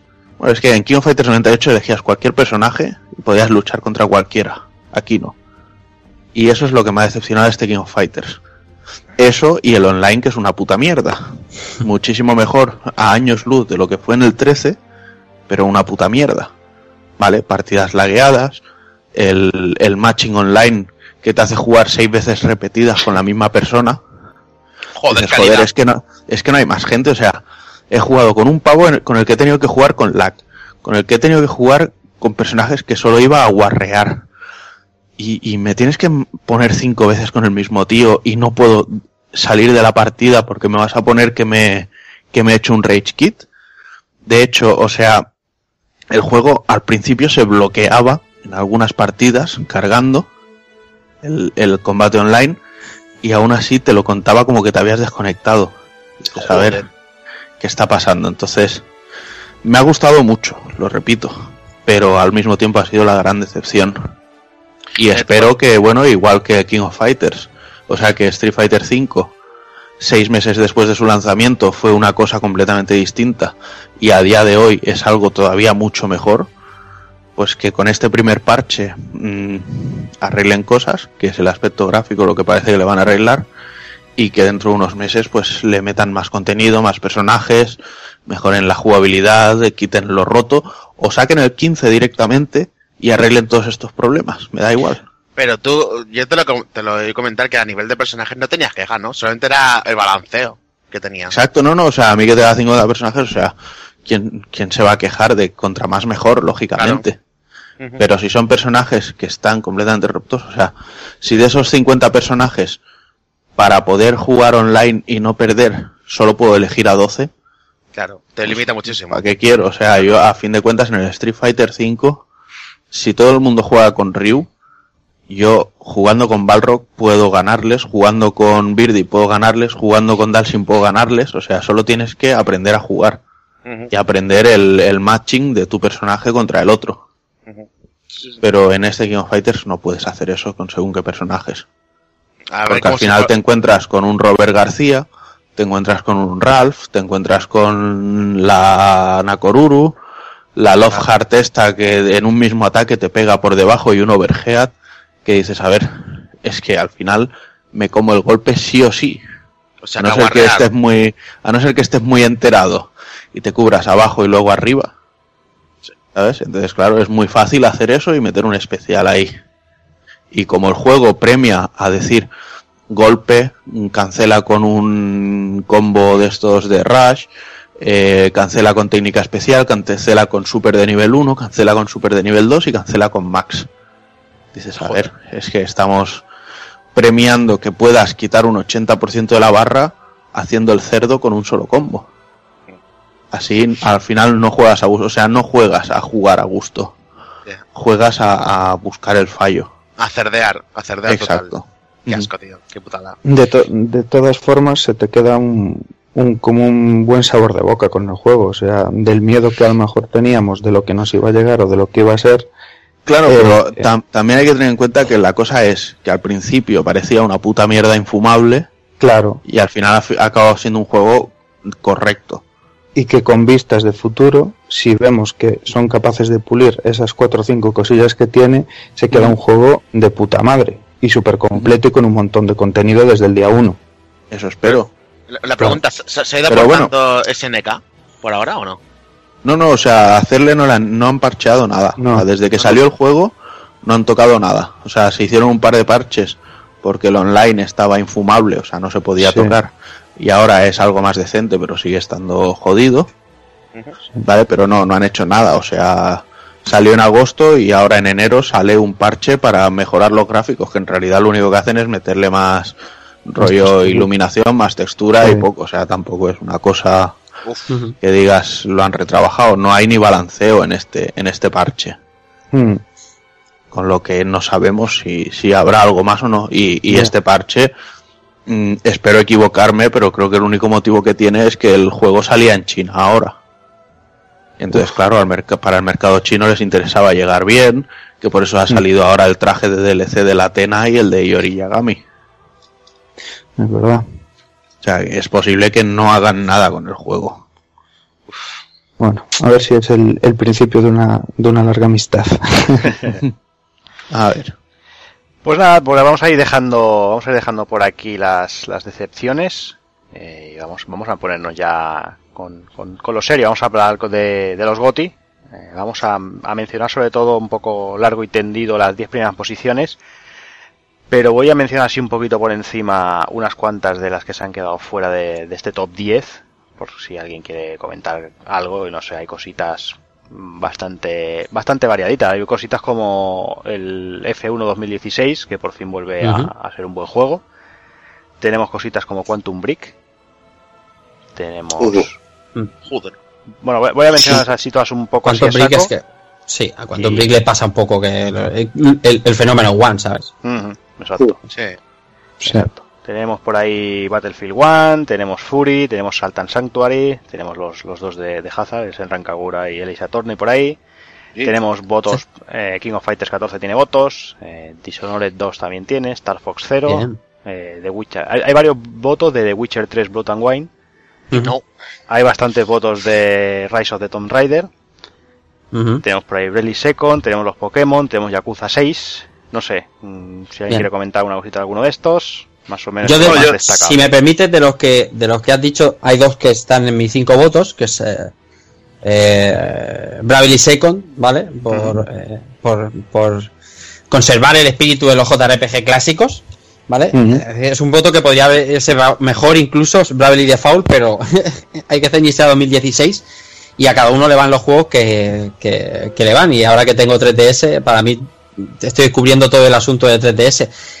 Y Satan Sanctuary, que me parece, bueno, es un, no es el juegaco, ¿vale?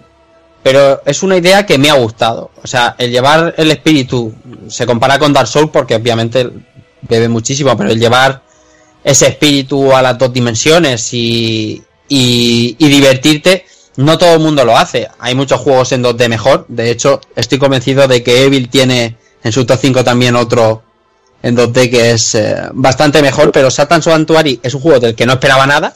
Y de estos de. ¿Cómo se llama? Ska Games. Sí. Eh, hace un juego de puta madre. Joder, las luchas con los jefes son. A lo mejor no tan emocionantes como un Bloodborne o un Dark Souls, pero tiene esa chispa, ¿sabes? Que me gustó a mí tanto en, en esos juegos y, y por eso quería ponerlo en mi goti. No, y- y sobre todo es lo que acabas de decir, tienen la magia de que no te esperas nada y te No, sorprenden gratamente. efectivamente. Sí. sí, Ah, sí. Eso es súper importante. Hombre, eh, que bebe directamente y no lo niegan los creadores que la influencia es Dark Souls. Está más claro que el agua. Igual que otro que estoy esperando yo se llama Aitir, que tiene influencia vikinga y un poco de Dark Souls. Mm. Que se nota incluso en, lo- en las barras de, de vida y demás, el HUD. Y El- son juegos que, que han nacido a- bajo el ala de, de los Souls. Vamos, y me, me parece Yo- muy bien. No soy muy amigo de los juegos indie y y, bueno, no me acuerdo precisamente quién me lo recomendó. Lo, ju- lo jugué en PC cuando compré el PC nuevo y ahora está en la store de PlayStation ahora por Navidad en las rebajas de enero a 10 euros y seguramente lo pillo otra vez porque es que me encantó. Ahí lo tengo yo, sí, sí. Está muy bien. A, bueno. a mí personalmente me duele de que, bueno, de no haber podido jugar a muchos juegos de 3DS porque han salido bastantes RPGs interesantes. Está Dragon Quest 7 que no le he podido meter mano, también es un remake, Buah. pero creo que tiene muchísima calidad. Y Fire Emblem Fates, que tampoco he podido dar caña solo a una de las historias. Está bien, pero tampoco es el. Yo creo que el Fire Emblem, el, el anterior, estaba mejor. Mejor llevado Sí. a cabo en cuanto a historia y esto. Aunque tampoco lo he podido jugar a, jugar a tope. El Awakening. Sí. Sí. Y, y RPGs han salido cosas muy interesantes, japos. Ahí Stella Glow, por ejemplo, Mm. de Atlus, y han salido ahora Seven Dragon, que no le he podido meter nada de caña. Un Shin Megami Tensei 4 Apocalipse, que por fin ha llegado el Shin Megami Tensei 4. Bueno, llegó de manera digital, pero ha llegado en formato físico a, a 3DS y van a pasar muy de puntillas. Y la verdad que me, me da lástima no haberle dado caña para poder para poder hablar de ellos, porque la verdad que, que creo que alguno de ellos seguro que, que me sorprenderá y que luego lo, lo hubiera incluido seguramente en una lista de, de GOTI. Igual que no está el Kirby, el Planet, to- to- bueno, el Planet Robobot, que al final no me, no me ha convencido tanto como Triple Deluxe, si no hubiera estado en mi quinteto. Hay mucho, hay mucho, Jordi, tú que tienes los votos, ¿hay mucho de 3DS o hay poquito? Más bien poquito, eh, he oído yo, ¿no? ¿Qué? Bueno, hay cositas. Ahí está Sí, ¿no? Los que, bueno, Hay- que has comentado tú, está Dragon Quest 7, está el Fire Emblem también está por ahí abajo. Ah, bien, bien, bien. y hay, hay unos cuantos. Pokémon, no lo han votado Pokémon nadie. Pokémon sí, también lo he comentado. Pokémon Ah, pues bien, lugar. También. Coño, en esta casa Pokémon, qué raro. Sí. Pero, Bueno, gente para todo. Oye, hay que, hay que Bueno, claro. Bueno, Está, está- está el muy top, bien. top 5 de los juegos más vendidos de España y eh, la gente lo tiene que, lo tiene que valorar. Aparte que, bueno, los que entienden de Pokémon están, bueno, están dando la lata de que es uno de los mejores. Sí, Yo hacía, verdad- yo hacía 10 años que no jugaba un Pokémon y me lo estoy pasando súper bien con él, ¿eh? como con el Yokai Watch, pero a mí es Pokémon, o sea, muy Y bien. me han dado ganas de decir, hostia, voy a probar la droga, pero digo, va, paso porque igual luego me mola esto y... Y tienes una, tienes reputación que... Pierdes toda tu reputación a tomar por culo. Me tienes sin jugar el Dragon Quest 7 y vas a meterle tiempo a un Pokémon. Te planto fuego, fíjate lo que te digo. Pero porque ya jugó la- el 7 en la Play, en la Play 2. No, No, en la Play 1 no, no jugué. Play, Yo- Play 1, Play 2 el 8. Sí, es el 8, el de Play 2 es el 8. El de Este no pude es jugar en la. Play 1. Y además, eh, bueno, es jodido de pillar porque solo salió americano, que no llega a salir PAL ni nada. justo. Pues nada, y yo el Yakuza 6 no lo he votado, pero es un, un auténtico juegazo, más que nada porque ha salido solo en el mercado japonés. Tiene Eh, votos, ¿eh? pero Ya lo he comentado que tiene votos. Sí, pero me parece que tenía, tenía uno que he visto por Facebook al menos. Hostia, qué bien. Sí, pero incluso si tenía, votado, votado como Goti, ¿eh? El que lo votó. El diciembre del No, año no, que viene lo pueden claro. votar otra vez. Yo solo voy a, yo, yo voy a adelantar mi GOTI del 2017, Yakuza Ahí está. 0 y Yakuza Kiwami, eso está claro, pero, pero sabe, siendo, solo del mercado, siendo solo del mercado japonés, pues nada, prefiero juegos de momento que han salido aquí. Eso sí, es un auténtico juegazo y más con, con Takeshi Kitano, que es el, el puto amo. Hostia, me enseñaste la imagen, es puto amo, eh, tío. Es claro, claro, cabrón. Ya ves. y con todas las cosas que tienes que poder hacer en el juego, irte al, Se- al irte al Sega, al Club Sega, jugarte al, al Virtual al Virtua Fighter 5, al Puyo Puyo, a, a Dardos, el Fantasy Zone, tienes también el Old Run, el Super Hang-On, Ah, para eso te compras el Mega Drive Collection y ya está. 3D Bueno. Classics. pero Ya ves. bueno, tú compras no, pero tío, aquí, aquí puedes hacer de todo, o sea, tienes un juego que tienes un montón de cosas. No seáis trolazos, hombre, que una 3DS No, hombre, mueve no. un polígono del Virtua Fighter 5 y se muere, coño. Sí, eso sí. New Y nada, 3DS. Y puedes, puedes cazar a hostias, no, no como en el Final Fantasy XV ahí con una cañita de mierda, no. Dios, pero ¿cómo eres tan puto troll? ¿Cómo eres tan puto troll? Madre mía. Venga, va, habla de Senran Kagura y pasemos a otra cosa. No, Senra, a ver, Senran Kagura, Senran Kagura ya ha dicho que lo he puesto para, más que nada, para no darle pues, puntos a otros para que Overwatch estuviera en el primer puesto. Pero eres No. consciente de que es una, una castaña. Vale, no vale. es una castaña porque es, es bastante entretenido en comparación con otro, otro tipo de juego. No es un Musou, eh, no llega, no, no, no llega a ello, pero es divertido el, el sistema de combate que tiene y todo esto. Ah, Pero entre, o sea, eh, 30 juegos favoritos que tengo este, este año, pues joder, pues digo, bueno, voy a pillar un, voy a pillar un, un par de juegos y a tomar por culo. pues. 30 juegos favoritos, así que tienes alguno que está fuera de la lista. ¿Has jugado alguno que no, que no, que no está en los 30? Dios, cuánto tiempo tienes, qué cabrón. Ya, Joder. Eh, pues sí, 30. Hombre, a ver, está el Resident Evil eh, Origins Collection, que joder, macho, por fin teníamos lo- los juegos en un, en un pack, en mi- eh, of War 4, Record, Quantum Break, es que, joder, ahí han salido un montón de juegos, yo me lo he pasado bien jugando y a tomar por culo, tío. Ahí está. Y no sé, los que los juegos que no he querido, no he querido jugarlos, eh, no me han interesado nada por verlos, porque, por ejemplo, el, a mí el Deus Ex, el anterior, me, el anterior no me, no me gustó, el, el Dishonored 2, pues tampoco me gustó el anterior. Pues directamente ya ni, ni me los he comprado. Igual que Watch Dogs 2, eh, la gente está hablando muy bien de él y no lo, no lo he jugado. Bueno, no, es que ni me lo he comprado, porque el primero me pareció pff, un truño de proporciones épicas. Pues venga, vamos, vamos a empezar ya con ese, con ese top 10. Y bueno, Evil mencionaba un juego que, que aparece en el top 10, eh, Kirby Planet Robobot, Evil. ¿Qué me estás contando? Sí, sí. Sí, sí. Claro, Ahí, ahí se ha hombre, colado. claro. ahí.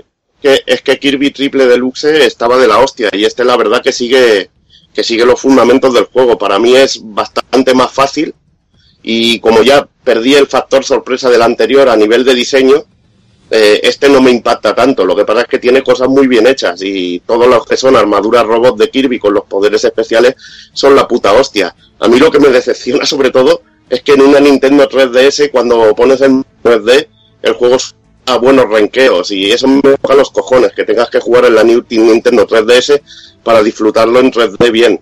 Lo que pasa es que el juego, hay que decirlo, es un plataforma de calidad y es divertido. A mí personalmente me gustó, me impactó más Triple Deluxe, el anterior, por, por la originalidad, bueno, y la manera de jugarse que ya, que ya me impactó y en este ya no me, no me, no me fue tan increíble. Lo que pasa es que hay que reconocer que hay fases como las que vas en la ciudad con los coches viniendo de fondo y todo eso que son absolutamente espectaculares. Y es normal que mucha gente lo vote porque es un plataforma cojonudo.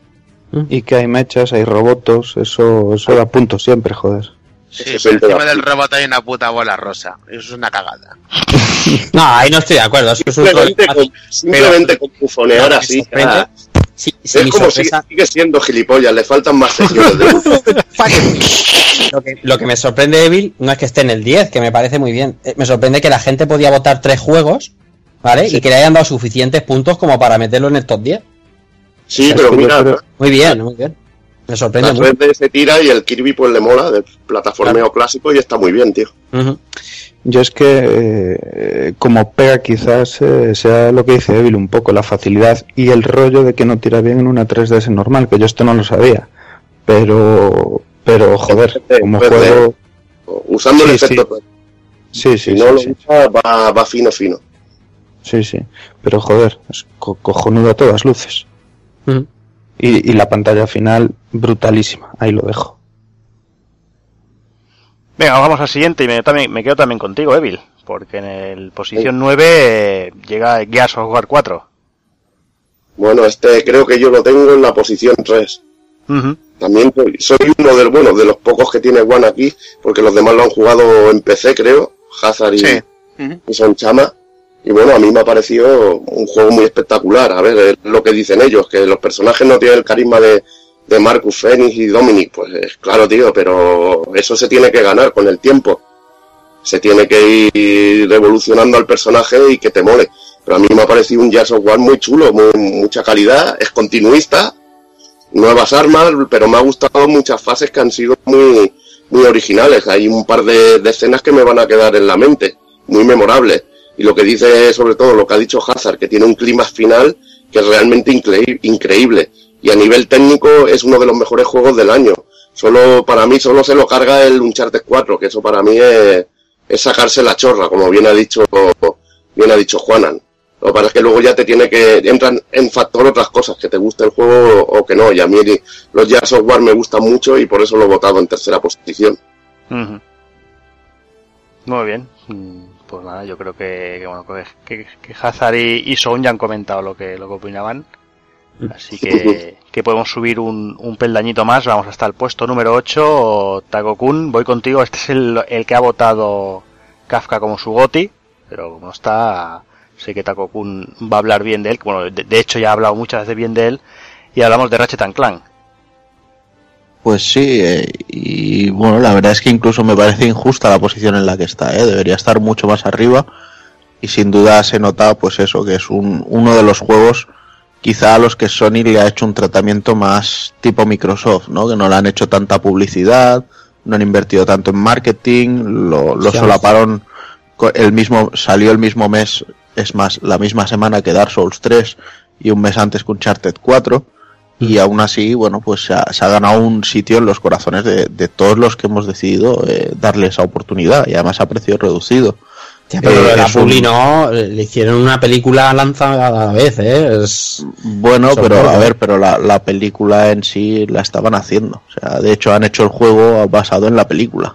Sí, Pero la, una la cosa por la otras. la película aquí en España, bueno, ha sido un chasco de taquilla en España y en general. O sea, Sí, sí, brutal, pero ha, que. sido, pero- ha sido algo que han dicho, vale, no nos meteremos nunca más en, en, en estos temas. Pero al final es un apoyo, una cosa de la otra, da igual en el sentido que lo cojas, Mm. pero me parece que sí que. no sé, sacarlo a 39 euros y, y, y sacar una película a la vez me parece suficientemente Sí, apoyo. pero, pero, a ver, hay un apoyo, sí, pero en Sony, por ejemplo, tenemos que tener en cuenta que tienen dos líneas de juegos muy diferenciados. Mm. A los que ellos les meten todo el marketing y a los que no les dan absolutamente nada. ¿Vale? O sea, mira Gravity Rush, que sale el 17-18 de enero, Sí, el segundo. ¿Y qué co- qué ves de publicidad, de, de, de historias y demás? Nada. Sin embargo, luego sale Uncharted o sale Horizon y te tienes que enterar, quieras o no. Mm. Porque le meten ahí un, un grueso de billetes para que todo el mundo se entere. ¿Vale? Entonces, estos vienen a ser un poquito los, los patitos feos de Sonic. A ver, que es normal. O sea, ellos eh, tienen unas cotas de producción y dicen estos necesito que vendan tanto y estos necesito que vendan cuánto. Los que quiero que vendan más, pues lógicamente les tengo que invertir más en, en publicidad y marketing y hacer eventos y demás. Mm. Bueno, pues Ratchet quizá no ha estado en, esa línea, pero dejando de lado esto, eh, este, este remake del primer Ratchet ha sido un, juegazo, se movía estupendamente bien en PlayStation, además han sacado un parche para la, la PlayStation Pro para poder ponerlo en, en 4K y con HDR y demás. Eh, bueno, tiene el- todo el sentido del humor que, que tiene la saga. A ver, yo reconozco que en su día yo no lo probé, o sea, yo en PlayStation 2 no me acerqué a esta saga. Lo, hice ya cuando salió la, la primera trilogía de PlayStation 3 y desde entonces ya me quedé enganchadísimo. Y la verdad es que es un juego muy divertido, eh, tiene muchísima acción, mucho plataformeo, luego le han metido fases también con la nave y cosas así. La duración es bastante correcta, sobre las 10, 11 horitas, rejugable y no sé, yo creo que, que tiene todo lo necesario para, para ser considerado un juegazo. Y que lo único que le falla quizá es que no sea de Nintendo. O sea, si esto fuera una franquicia de Nintendo, os aseguro que hubiera bombardeado muchísimo más. Hmm. Yo nunca jugué un Ratchet y, y le tengo la hostia de Pues ganas de, meterle mano de a verdad, co- corre y cómpratelo y, y luego hablamos. Y me cuentas. Hecho. Pues venga, vamos a subir un peldañito más, vamos hasta el puesto número 7 y aquí entra el, el juego que creo que del que hacía mención Rafa antes cuando, cuando hablaba de los juegos de acción en 2D y hablamos de Odin Sphere HD Evil. Ya ves, mi posición número uno. Me alegra de que haya entrado en la lista de los Ya. GOTY, lo dudaba de que entrara entre los 10 primeros, pero me alegra muchísimo. Y es que es muy grande que, que un juego así llegue en castellano y llegue de la manera que ha llegado. Que bueno, el otro día hablaba con Rafa, dice, coño, pero eso no vale, que es un remake. Pero joder, vaya remake, es que parece otro juego. Eh, yo lo puedo asegurar, está en, está en el propio juego, puedes jugar al modo clásico, como se juega en la Play 2 y, y como se juega, bueno, y lo que es la versión de Rasir, que es la completa, la, la que tiene todos los combos, los especiales, la manera de evolucionar al personaje. Y bueno, para mí está el número uno porque me ha resultado un juego muy especial. He disfrutado muchísimo jugando porque tiene la jugabilidad del Muramasa, pero con muchos más movimientos especiales. Tiene cinco personajes distintos que van completando toda la historia entre ellos al ir, cruzando tramas. Y es una pasada la manera en que está hecho. Y el punto flaco que tenía la, la versión de Play 2, que era sobre todo que era muy repetitivo a la hora de a la hora de, del combate, que se te hacía todo el rato igual, que no había mucha variedad de combos y eso se soluciona bastante en esta versión. Al igual que escenarios, que han puesto bastante, bastantes zonas nuevas, le han puesto más variedad, le han puesto también enemigos medios en cada zona totalmente nuevos y retos especiales que para mí lo han hecho, lo han hecho un auténtico disfrute. Además de, que tiene una historia que a mí me me ha encantado. Ha sido como un rollo cuento, tío, increíble, contado de una manera muy especial y tiene un tramo final de juego alucinante y un final de juego de aquellos que, que te llega la patata. Y por eso era mi número uno de, de este año. Aparte de que, de que es un juego de vanilla y es una auténtica obra de arte de 2D en movimiento. Todo el que le guste los juegos en 2D, yo les invito a disfrutarlo y descubrirlo. También decir que una banda sonora también acojonante. Que todo el conjunto para mí funciona y por eso ha sido mi número uno. Yo este lo boté de cuarto, si no me equivoco, pues eh, sin nada más que añadir, tío, por todo exactamente todo lo que acaba de decir Evil. y es que a día de hoy es de agradecer, ¿no? Que, que, que se sigan viendo juegos en 2D eh, con un apartado artístico soberbio y que un refrito no sea solo un refrito, sino que te vendan casi un juego nuevo, ¿no? Porque adaptar la jugabilidad, eh, repulir la jugabilidad en este caso, como, como bien hizo Vanillaware, es, es, es, es increíble. Y por ello es como estar jugando un juego nuevo. Así que pues eh, está completamente merecido que esté aquí. Venga, pues seguimos, vamos hasta el puesto número 6 y vamos con un juego que, que nadie creo lo ha votado como, como GOTI, pero lo ha votado muchísima gente. Y sé que ha sido un retorno que era muy esperado y muy querido por mucha gente. Y hablamos de Doom. Eh, no sé si creo que Hazard ha votado, Sonchama también lo ha votado, Kafka también lo ha votado. Yo también. Evil también, exacto. No sé si quién quiere comentar. Pues que la verdad ha sido un regreso de la saga brutal, tanto tanto por lo, la forma de cargarte los enemigos como por ir avanzando, los escenarios tan grandes. Técnicamente me ha parecido bastante guapo y joder, las muertes de los bichos es que ya, ya digo, brutal y encima todo, todo entretenido, muy arcade, muy disfrutable y joder, eh, la verdad que a ver si de software continúa con esto y sacando juegos así como el Wolfenstein, como este Doom. No sé, supongo, bueno, luego toca Quake, Unreal. Unreal me parece ya está anunciado una, una especie de juego así multijugador. Sí, un rollo bueno, Overwatch. Sí, y nada, para Pues mí está un juegazo este. Quake Champions el año que viene. Yo creo Sí. que yo creo que el Doom ha, ha llegado también y, y nos ha sorprendido también. Está muy bien hecho, el juego funciona de puta madre y tiene esa mezcla de, de, de, bueno de jugabilidad a lo antiguo que, que a mí me encanta, de que es muy rápido el juego, vas a saco liquidando enemigos y luego la mecánica de que recuperes energía, que no es como estos juegos de que se te regenera automáticamente, de que tengas que ejecutar enemigos para que suelten energía, esa mecánica le da, le da mucha salsa al juego y estás todo el rato ejecutando enemigos para recuperar vida, yéndote a un sitio para esconderte un poco, porque Motosierra. realmente eh, la amenaza es chunga. Motosierra para recuperar munición, está guay. Está guay. munición, ahí está, y luego los, lo bueno, que hay unos ítems especiales, porque bueno, una de las cosas que tiene el juego es que cuando hay combates chungos así, suele ser como una arena así bastante cerrada, y hay un objeto especial que te puede poner en el modo este furia, tío, que vas atravesándoles con el, con el puño y les dejas un agujeraco que, que es la puta hostia, y luego lo que también me ha gustado son los elementos RPG que le han metido al juego de que puedas mejorar las armas, que tengas un disparo secundario, ir comprando distintas habilidades, eh, luego que tenga unas mini pruebas así que muy a lo Devil May Cry o Bayonetta, que entras y tienes que superar, bueno, una prueba para conseguir un, una habilidad especial, todo ese tipo de cosas hace que el conjunto sea muy bueno y a esto hemos de añadirle el online y que tiene un diseño, un diseñador de mapas así que también está la Sí. más de interesantes y sobre todo la variedad de enemigos y estilo Doom que tiene y que, que, que tiene la esencia Doom, yo pienso, este juego. Este es el ejemplo contrario a lo que suele pasar en la industria, que te presentan un juego, te creas una expectativa de la hostia y luego el juego, pues eh, a lo mejor no es todo lo que tú esperabas. Aquí presentaron una, una especie de pseudo Doom, el, el- lo que se llamaba el Call of Doom, no sé si os acordáis de aquello, que aquello se, de- se no os acordáis, bueno, pues ID No. Software hace unos años presentó un, un nuevo Doom que era en plan lo que se llevaba, ¿no? Un Modern Warfare o un tal.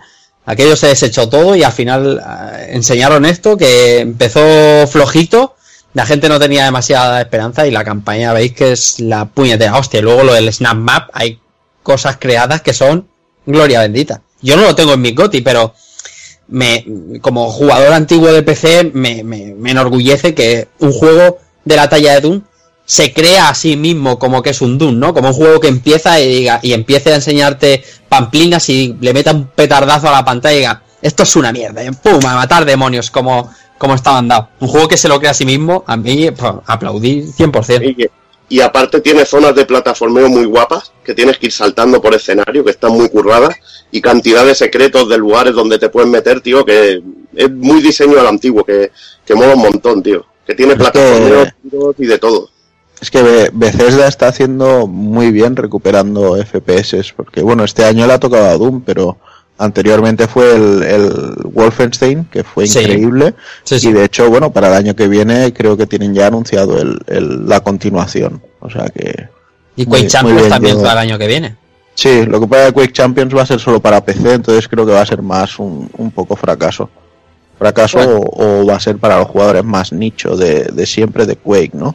Sí, sí, eso sí es verdad. Pero, o sea, en cuanto me refiero que no va a ser un... Sí, superventas juego que, tener- al final ha sido Doom, el, eco mediático que ha tenido. Ujú. Pero bueno, yo este Doom lo tengo aquí, lo tengo todavía precintadito, de hecho ni siquiera lo he pagado todavía. Pero te- tengo muchas ganas de probarlo. Paga la coca. Págala. Pues venga, seguimos. Eh, ahora llegamos al punto que, las puntuaciones empiezan a, dispararse. La verdad es que, que de, aquí para arriba la cosa hay muchísima diferencia con lo que es eh, todo lo que hemos mencionado hasta ahora. La verdad es que, que hay, que hay muchos juegos que lo ha votado muchísima gente. Y vamos con el top 5 eh, y con el GOTI del amigo Daniel, Daniel San, eh, que no puede ser otro que de The Last Guardian. Joder, número 5, muy mal, hombre. La gente lo sabe, no sabe lo que se pierde. Bueno, tam- Nah, también ten en cuenta, Dani, que es que ha llegado tarde. Claro, yo, exactamente. Por ejemplo, yo no- No la juega todo el mundo. en yo mi no lo he votado porque le- lo he jugado tres horitas, entonces no puedo votarlo. Ya. Es en mi caso también, Dani. Es decir, eh, esas cosas también hay que tenerlas en cuenta. Ya, pero bueno, algo falla, algo falla ahí, ¿eh? porque yo me lo puse, estaba diciendo como un enfermo al, al Final 15 y, y digo, va, me voy a dar un descansito así de broma el, al día o a los dos días de lanzamiento y digo, va, lo voy a poner dos horitas y mal asunto. De ahí al final, dos días me duró el- el- la enfermedad. Así que a, a mí me enganchó. O sea, de, aquel juego, de aquellos juegos que te enganchan, que no puedes soltar, eh, por el planteamiento y, y por lo que hablaba con Evil muchas veces durante esta semana que lo estuvo jugando, que es un planteamiento nuevo, o sea, es un juego que no es apto para todos los públicos, eso está claro. No es un Uncharted, digamos.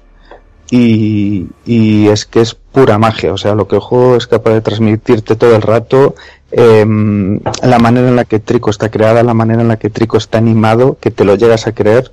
Eh, yo jugando al juego, eh, había momentos en el que me daba cuenta que estaba llamando a Trico como, como, como llamo a mi perro. O sea, por ejemplo, o sea, diciéndole, a ver, cabrón, ¿por qué coño no me haces caso?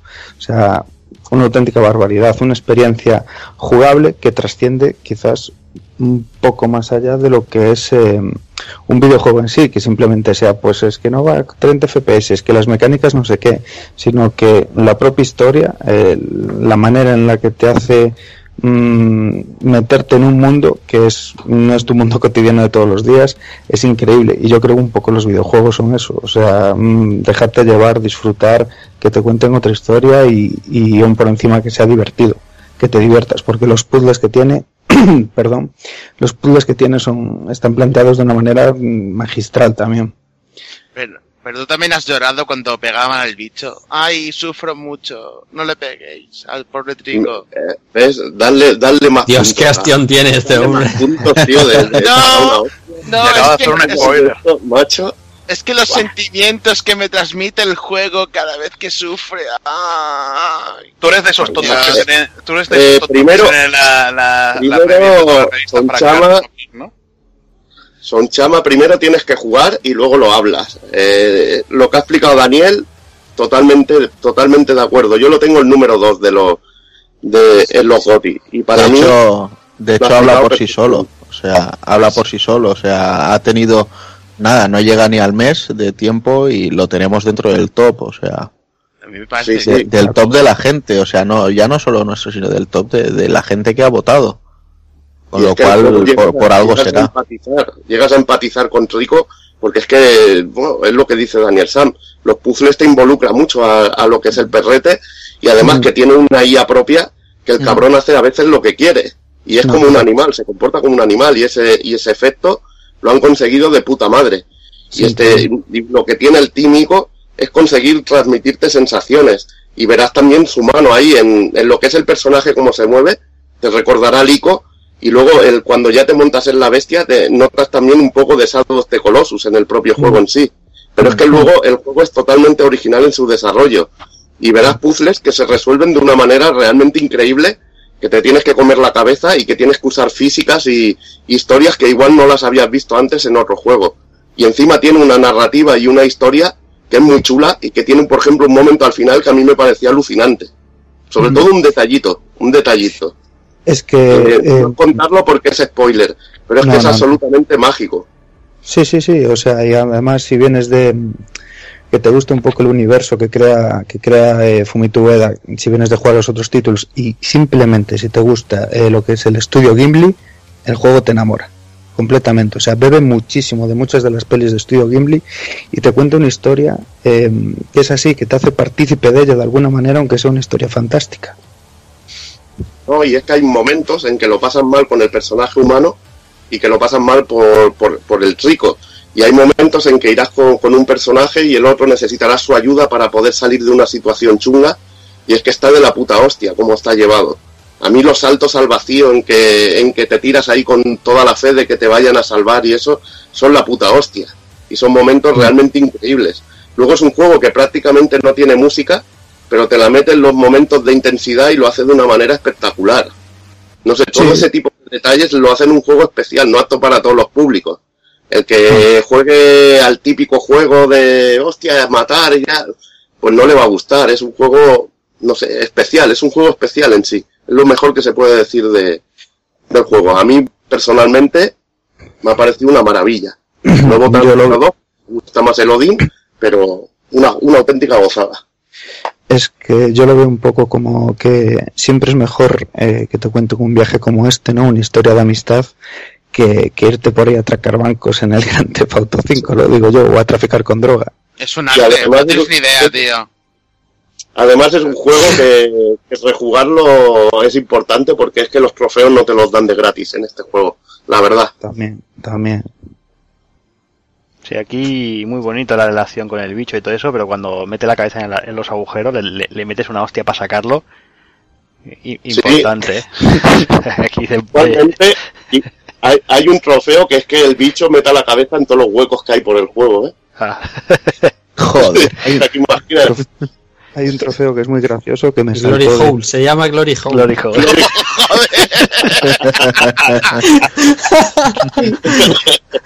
Hay un trofeo ultra cachondo que es eh, Jular Aiko eh, giñando, tío, poniendo un huevo. y, y, otro dejar al bicho cabreado sin calmarlo y volver a los tres minutos, que creo que, que no será muy agradable.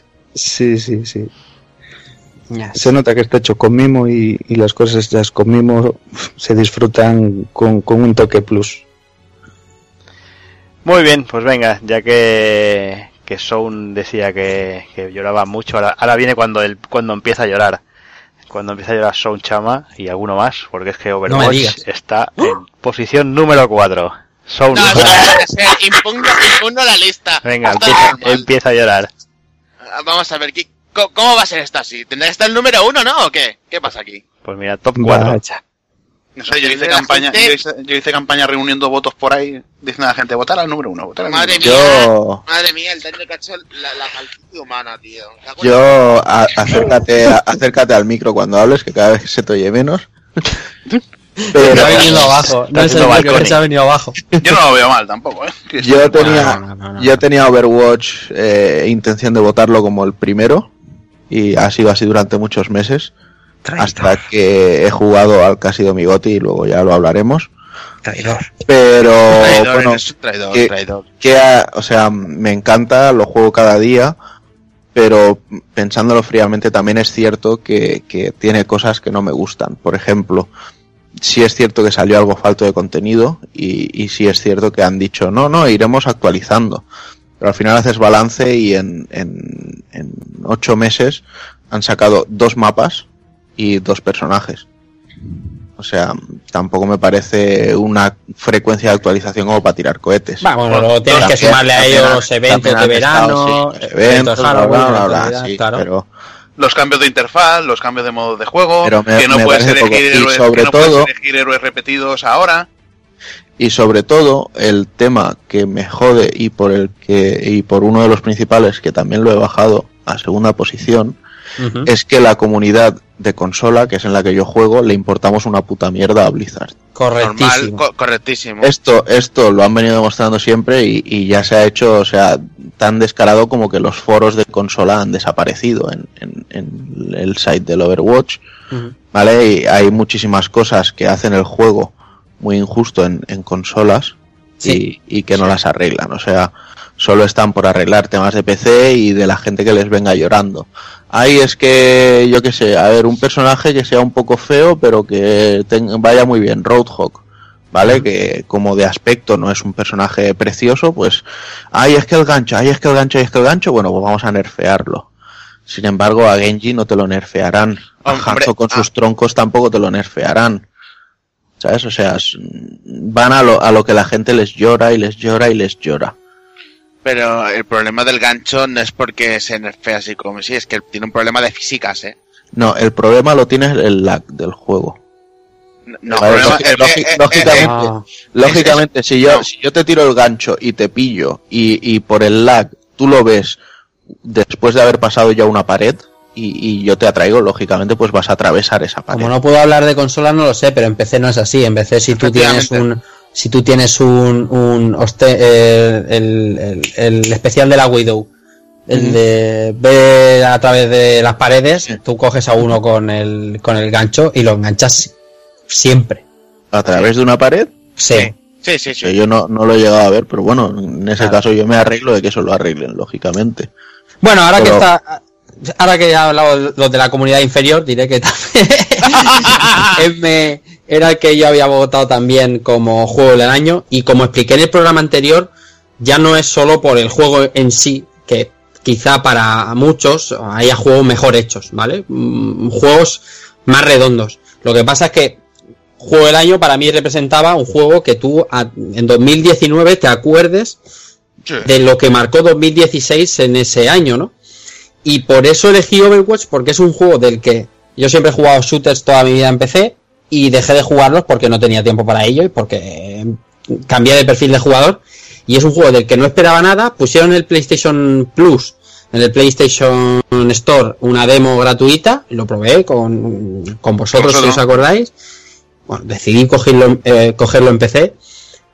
Y me pareció un salto, un paso hacia adelante a nivel de shooters, de todo lo que hemos visto en los últimos años desde desde me voy de- desde Quake 2, Quake 3, Counter Strike, eh, Call of Duty, Battlefield y tal, me pasa ese salto adelante que necesitaba el género a mi modo de ver.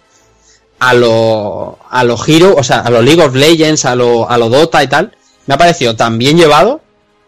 Luego eh, cosas achacables tiene, como ha dicho Juanan, perfectísimamente. Tiene un montón de cosas, achacables, pero Blizzard, si en algo se caracteriza es por coger un, un juego, ¿vale? Como hizo con World of Warcraft en 2004, lanzarlo, estar plagado de, de, de, de incoherencias y de errores, e ir puliéndolo paulatinamente, y eso es la, a mi modo de ver lo que está haciendo con Overwatch.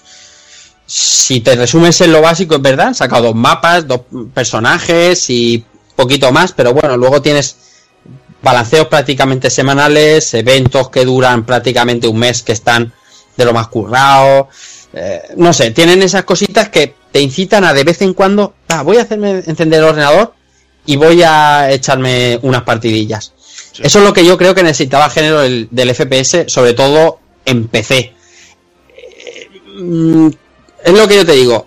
Lo voté como primero, no porque sea el, el mejor juego. De hecho, yo creo que Final Fantasy XV para mí eh, ha sido mejor juego, pero lo que va a trascender en 2016 para mí es Overwatch por lo que ha innovado en el género que he jugado toda mi vida. Sí, yo también, es mi goti también del año. Y lo que has dicho, aparte, las partidillas que se dan cada noche, las situaciones que vivimos, es, es un cúmulo de muchas cosas que sal, trascienden al juego y para mí son muy importantes y, hacen que le, cojas ese cariño y que te acuerdes de él el año que viene y el siguiente de este juego. Bueno, esto lo que está claro es que un juego del año que lleva jugándolo casi todo el año, más de más de bueno, no sé si un poquito más de, medio año, siete meses o así, pues está claro que yo lo iba a elegir como, como juego del año. Llevo 400 horas Y 400 horas, pues me parece que al, juego que más horas le he dado fue a, a Monster Hunter de, Play 2, que, que le di 500.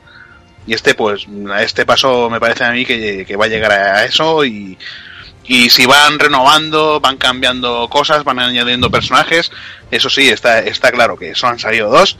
Eh, tenemos otros juegos como Paragon de Epic, que joder, cada, cada puto mes te van añadiendo un personaje nuevo. No sé, no lo he jugado, pero, pero no sé. personajes y, y además ahora le han metido un, un cambio completo a la jugabilidad y todo, ¿eh? Bueno, y hay más casos también, y ya te dejo hablar, por ejemplo, Warframe, el juego este de ninjas que, que Mm. salió también como free to play. Bueno, en, orden, en PC lleva años y años y, y cada vez se actualiza más y espectacular.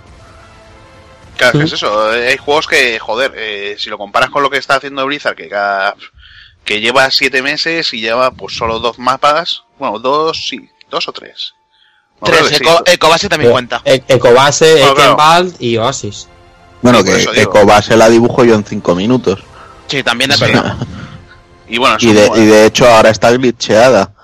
Porque ayer entré al 3 contra 3 después de semanas y me encuentro que la gente usa a Mei y a Hanzo para ponerse en, en la propia base, Sí, se, sí. se cuelan por el techo y, y se meten como eh, fuera del polígono y ahí se quedan a disparar por si pasa el otro y si no pues a generar un empate.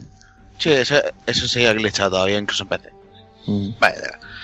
Y nada, pues juego del año y para mí, y que estén en posición 4, pues bueno, me importa Es una que- mierda. A tomar por culo, yo voy a seguir, No, lo voy a si seguir igual, disfrutando. si igual, al sí, final, claro. al final da igual el que se quede en el número uno. De todas maneras, eh, generar una comunidad en un, en un mercado tan sobresaturado como es el de los eSports, o, ya no en el, en el deporte competitivo, sino en las propias comunidades y Sí. tal, que es que es que todo lo del PC está ultra saturado. Entre League of Legends, entre, entre mm, Battlefield, eh, Counter Strike Global Offensive, o sea, es que el, el mercado es súper de nicho. Entrar con un juego distinto, como también es verdad que Blizzard es la marca, ¿no? Si hay que entrar con algo, es mejor entrar con la marca de Blizzard detrás que con otra cosa. Sí, pero Y, y instalarte, instalarte a- a- al nivel que estamos, que es un juego que no ha tenido un pico y ha ido bajando, sino que eh, sigue creciendo porque, bueno, el boca a boca va funcionando y al final hay una comunidad brutal. Es, eh, pues cuanto menos, eh, por lo menos digno de mención. Oye, que estos cuatro, pues sí, maravillosos y lo mejor es que haya alguien y que te diga, mira, ¿no? Es que este juego nos ha gustado más. Pero fíjate que por más que te llames Blizzard y tengas ahí un nombre importante, Heroes of the Storm se ha comido una mierda, ¿eh? Sí, no, y está claro. Pero bueno, este juego lo saca en vez de Blizzard, Mercury Steam y Sí. estaríamos hablando ahora mismo de un charte, ¿sabes? Aquí. Efectivamente, efectivamente. Eso es así. Sí, sí. Es así. Pues nada, seguimos. Y ya que el señor Rafa tiene ganas de hablar de Uncharted, aquí tenemos a Uncharted, posición número 3. Juega raco, colega. está claro. Está claro. No, me, me lo dice a mí porque eh, no es que sea un detractor, sino a mí me parece un juego buenísimo, de lo mejor que he jugado este año. No está en mi top 5 por el hecho de que creo que no es la quinta esencia que se le atribuye, pero sí es el fin de la saga, aunque tiene unos aspectos que, por ejemplo, ahora Juanan puede entrar y, y enumerarlos porque es un juegazo que merece totalmente estar en el top 3. Simplemente yo creo que los premios que se han dado, no a nivel de nosotros, ¿no? Y de los amigos que nos escuchan, sino a nivel eh, los de, de Games Award, los Golden Joystick y todo eso, creo que se ha premiado el, el- la impronta que ha dejado la saga Uncharted al completo en este Uncharted 4, ¿vale? Sin, Sí, sin a ver, yo- sí, sin sí, desmerecer nada al juego. Juanan, dime. Sí, yo personalmente creo que, a ver, que, que, a ver, personalmente Naughty Dog es de Last of Us, ¿vale? O sea, Pues eso es así. para mí me, me robaron el corazón y creo que hicieron todo al máximo de bien de lo que lo podían hacer. Y Uncharted siempre me han parecido grandes juegos, unos blockbusters, pero nunca me han parecido el juego del año, ¿vale? O sea, a nadie le tiene que sorprender que el- los tiroteos eh, son bastante pesados, Sí. que en las fases de plataformeo está tan guiado que también se acaban haciendo pesaditos. Vale, o sea, a nivel de jugabilidad, eh, es lo que hablábamos antes. A mí me pones un Rise of the Tomb Raider y me lo paso mejor.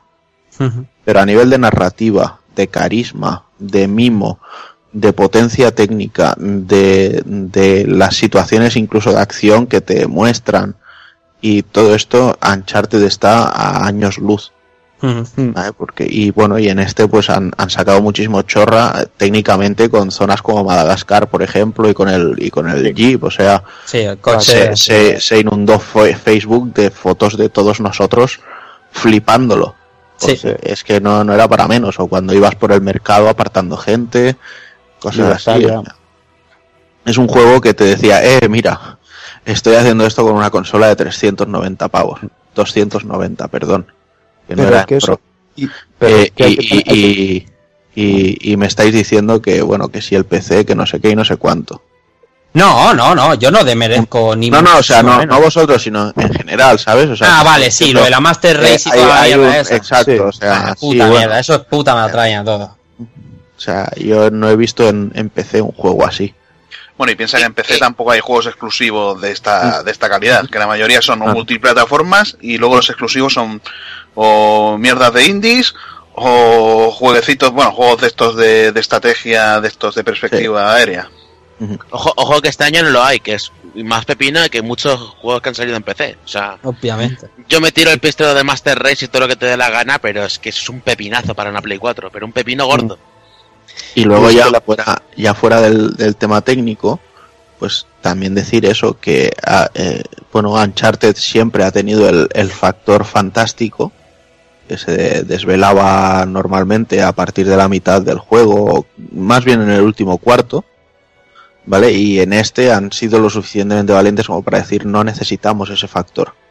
Porque de hecho, personalmente creo que, que tiraba por tierra el trabajo de, de todo el juego siempre. ¿Vale? En esta ocasión simplemente pues ha habido una historia de un tesoro pirata que, que la verdad es que se desarrolla muy bien todo, tiene unos personajes muy interesantes, todos ellos, y, y, bueno, y, y como bien decimos también pues tiene un punto final que para mí le pone el broche de oro a la saga para decir ya podemos dejar a Nathan Drake tranquilo, ya podemos dejar la saga de Uncharted tranquila. Y lógicamente todo eso pues influye, pero a nivel total el juego es muy redondo. Y de hecho yo no lo, no lo tengo en mi top 3, ¿vale? Pero sí que lo tenía, no recuerdo si dije cuarto Uncharted y quinto Ratchet o viceversa, Al revés. pero estaba ahí. Nah. Eh, Aquí, el que no lo haya puesto en el top, como en mi caso, eh, repito, no es por considerar más juego, ni muchísimo menos, porque es un juegazo, o sea, es que desmerecer a un Uncharted es una, es una burrada, es cuanto menos osado. Pero, pero bueno, por premiar eso, es lo que decía un poco antes con lo de, con lo de Overwatch, el regusto de 2016 no creo que me quede el, el año en que salió Uncharted 4, ¿sabes? Como sí me puede quedar el de, de Last of Us, ¿me entiendes lo que te quiero decir?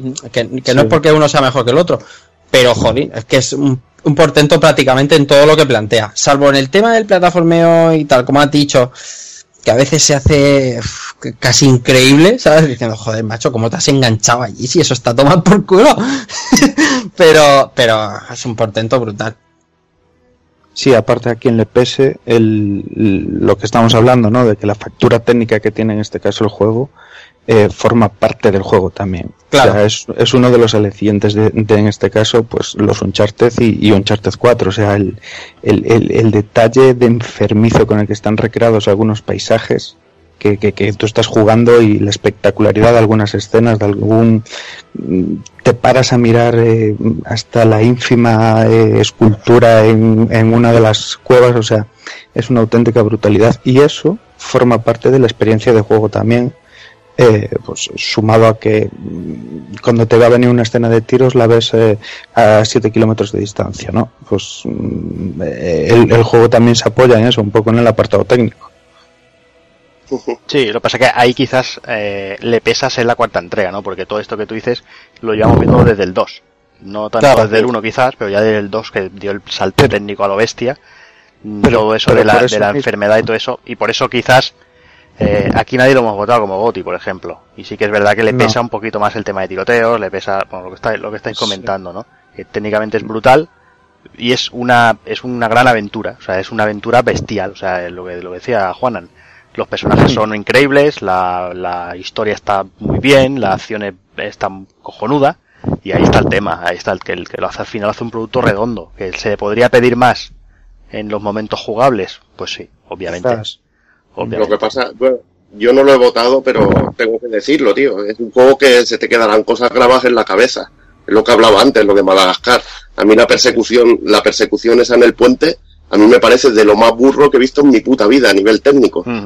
Eso de la moto ahí en el barro, el tío ahí arrastrándose, eso, eso es que era, pero digo, esto es un pepinazo, tío. Pero un pepinazo que no he visto en mi puta vida algo igual. Y eso es, Sí. pues, una producción, es, es más, más que nada una gran producción y mimar lo que decía Juanan, el producto al máximo. Y en eso, a nivel técnico, es que no se le puede discutir, pero nada, nada, a lo que es un Charter 4. A nivel Ah. técnico y de mimo y de, del cariño que se le ha puesto. Mm.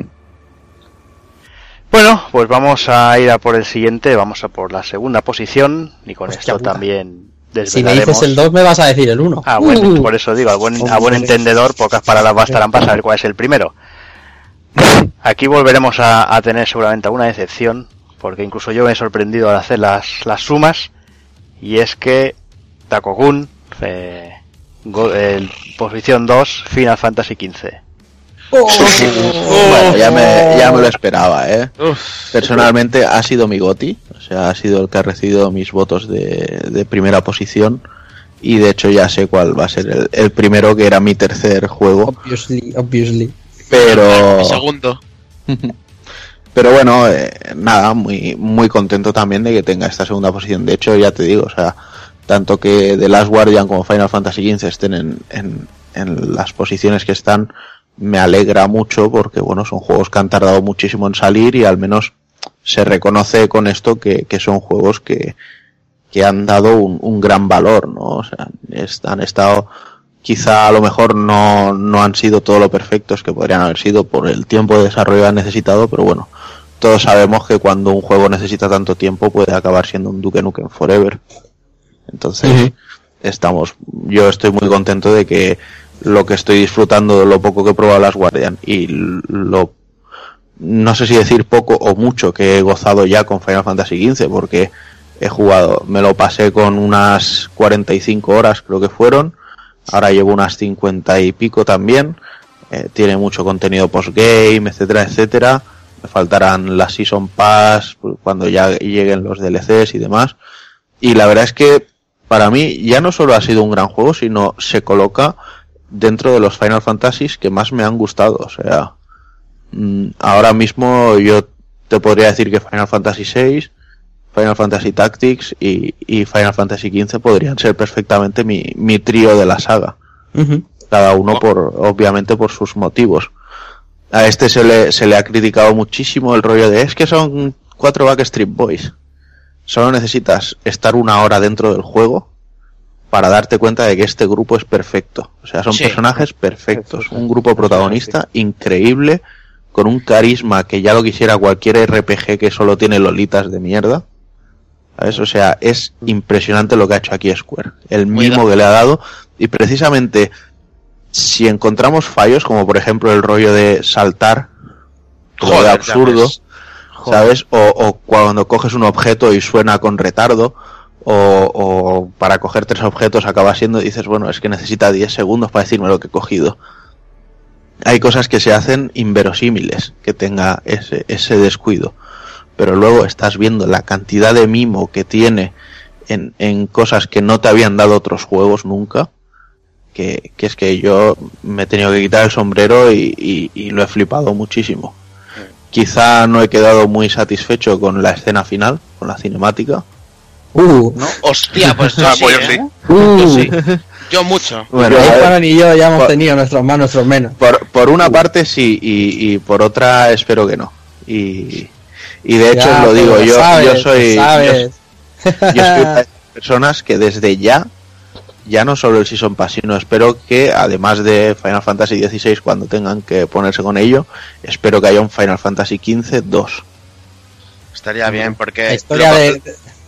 Bueno, La sí. historia de los otros. Lo comentamos un poco también que al juego llega a cierto punto, parece que le falten como 10 horas, porque hay partes de historias del imperio y personajes que eso se queda descolgadísimo, tío. Y no... Eh, sí, no. O sea, mm, hay, hay mucha controversia en el rollo del capítulo 13. sí. Pero en, en realidad, todo lo que te encuentras ahí de sopetón, solo No, tienes que acercarte a los NPCs y escuchar sus conversaciones, leer notas y demás, Ya. y lo vas viendo todo antes de que pase. Sí, Claro, sí. Pero, lo, pero lo vas viendo todo así porque no te lo han querido incluir como Efectivamente. Uh, Bueno, sí, son a ver, También. cosas que te vas informando y ya está. Y Yo yo voy- otra cosa... bueno, perdona, Son, habla Ah. tú. Yo quiero entrar ahora a hablar un poquito, crearé un poco de polémica también, pero bueno, es lo que hay. También a a comentar un poco para mí los aspectos negativos del, del Final 15. Sí, sí, Tiene sí, muchísimos tiene, tiene muchos, eh, tiene Ah. muchísimos. Yo, yo iba con eso, así que tira, tírale, tírale. Darle. No, bueno, más que nada, a mí lo que me da mucha rabia, yo le he pegado 90 horas al juego.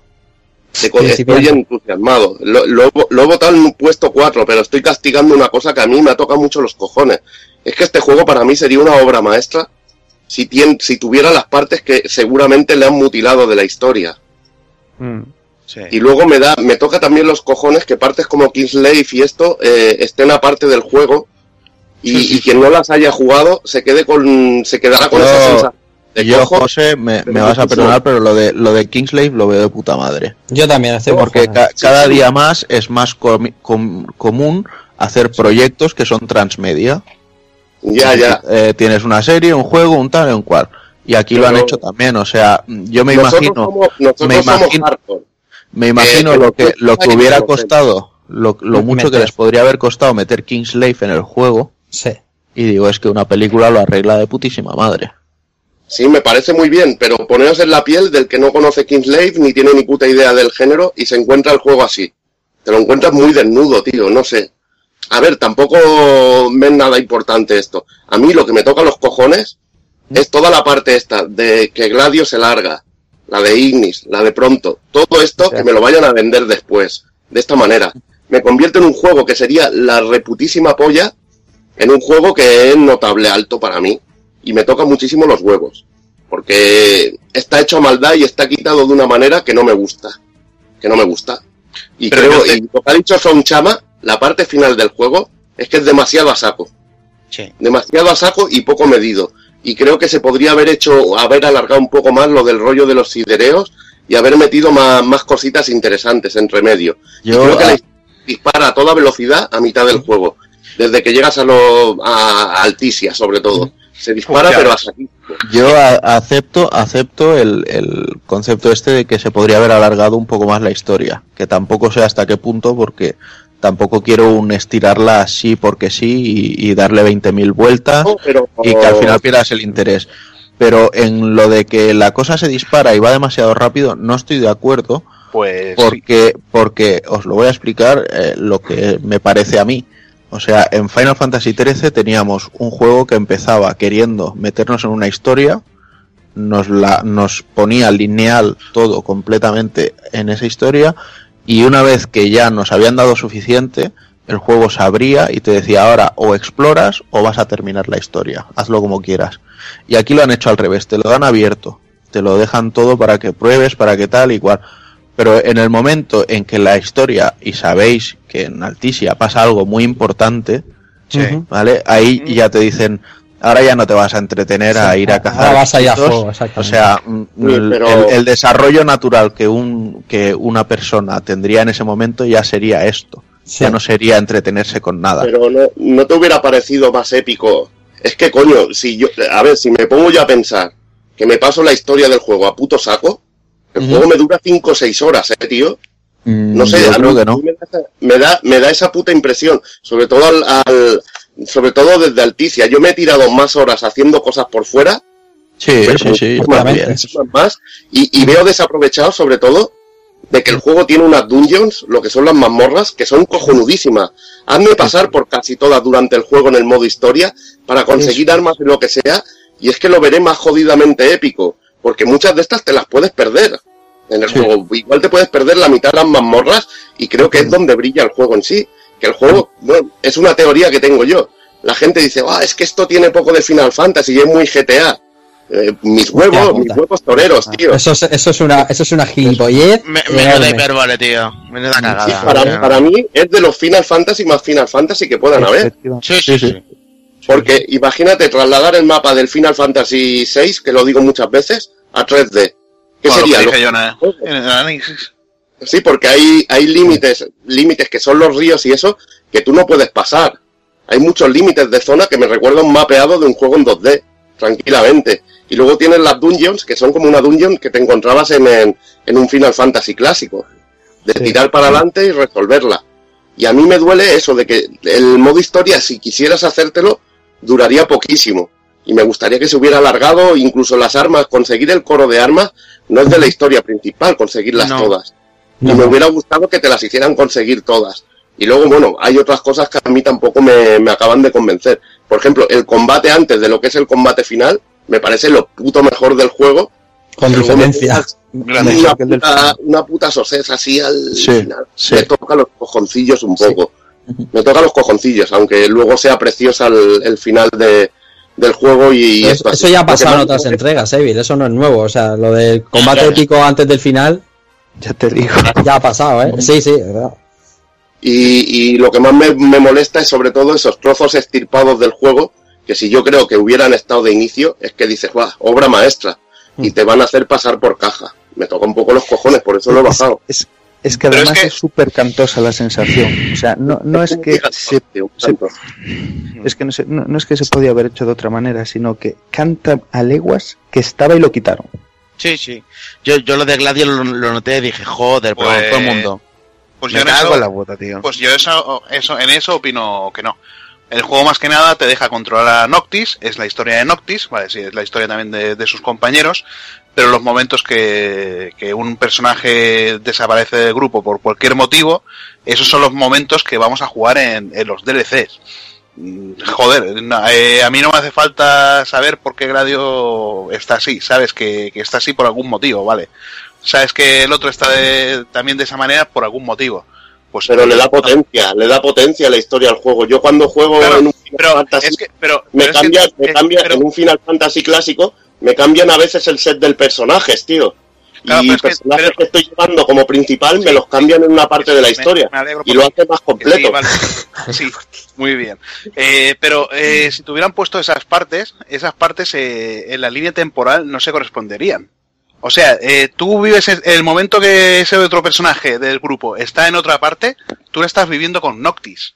En el momento que te cambian, pues eh, si por ejemplo Pronto se va solo, te pasan a, a Pronto, dirá, ¿y qué coño está haciendo ahora Noctis? Ahora me han cortado la parte de que Noctis está ahí, se está tirando a la luna Freya o vete tú a saber qué. No me digas que no A ha ver, jugado. hay, hay, hay muchos recursos como para hay muchos recursos narrativos para entrelazarte las cosas, como por ejemplo pasó en el Final 8 con las partes de Laguna De Laguna y que de- se de intercalaban sí. con las de Squall y demás.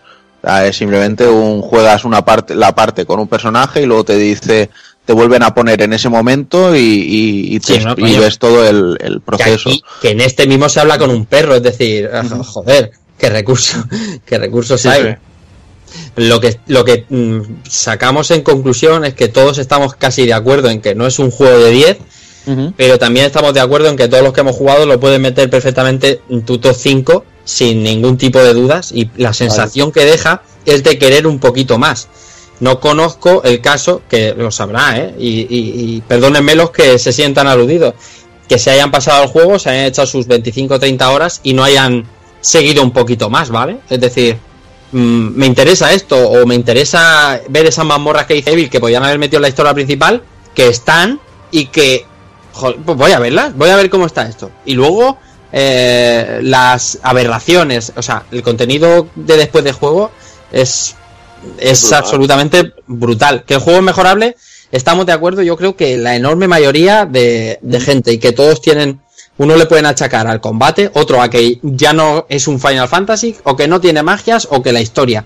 Pero en resumen general, lo que yo percibo, no solo del grupo que estamos aquí de los, y de los amigos oyentes, es que había muchísima gente esperando que este juego se diera la gran hostia, porque por el desarrollo largo, por el cambio de dirección, porque Es que es un Sí. milagro, tío, lo que han hecho con este juego. ¿eh? Efectivamente, adelante. efectivamente, porque este juego te- eh, tenía, estaba abocado al desastre, Sí, sí, a sí. que, a que saliera un pastiche de la hostia, que dejara, que dejara en buen lugar a, a lo que pasó con el 12, y sin embargo ha salido un juego, pues oye, eh, no solo digno, ha salido un juego, yo diría sobresaliente.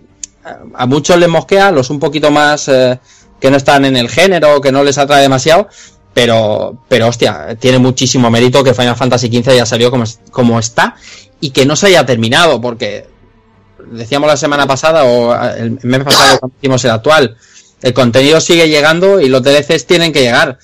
Sinceramente, yo no he comprado un pase de temporada en mi vida y a mí este me llama la atención. Es decir, Ya. jugar esas tres historias que decía Evil, que sí que Sí. puedo estar de acuerdo que las hayan sacado, yo las y, quiero y- jugar. y ¿sabes? ojo, Y ojo, a ver, ojo, ni siquiera sabemos que los DLCs vayan a ser esas tres historias, ¿eh? En el pase de temporada Porque la la, de- te La sale. del, sí, sí, o sea, la, de- la del Gladiolus me creo que pueda ser lo de que se pira.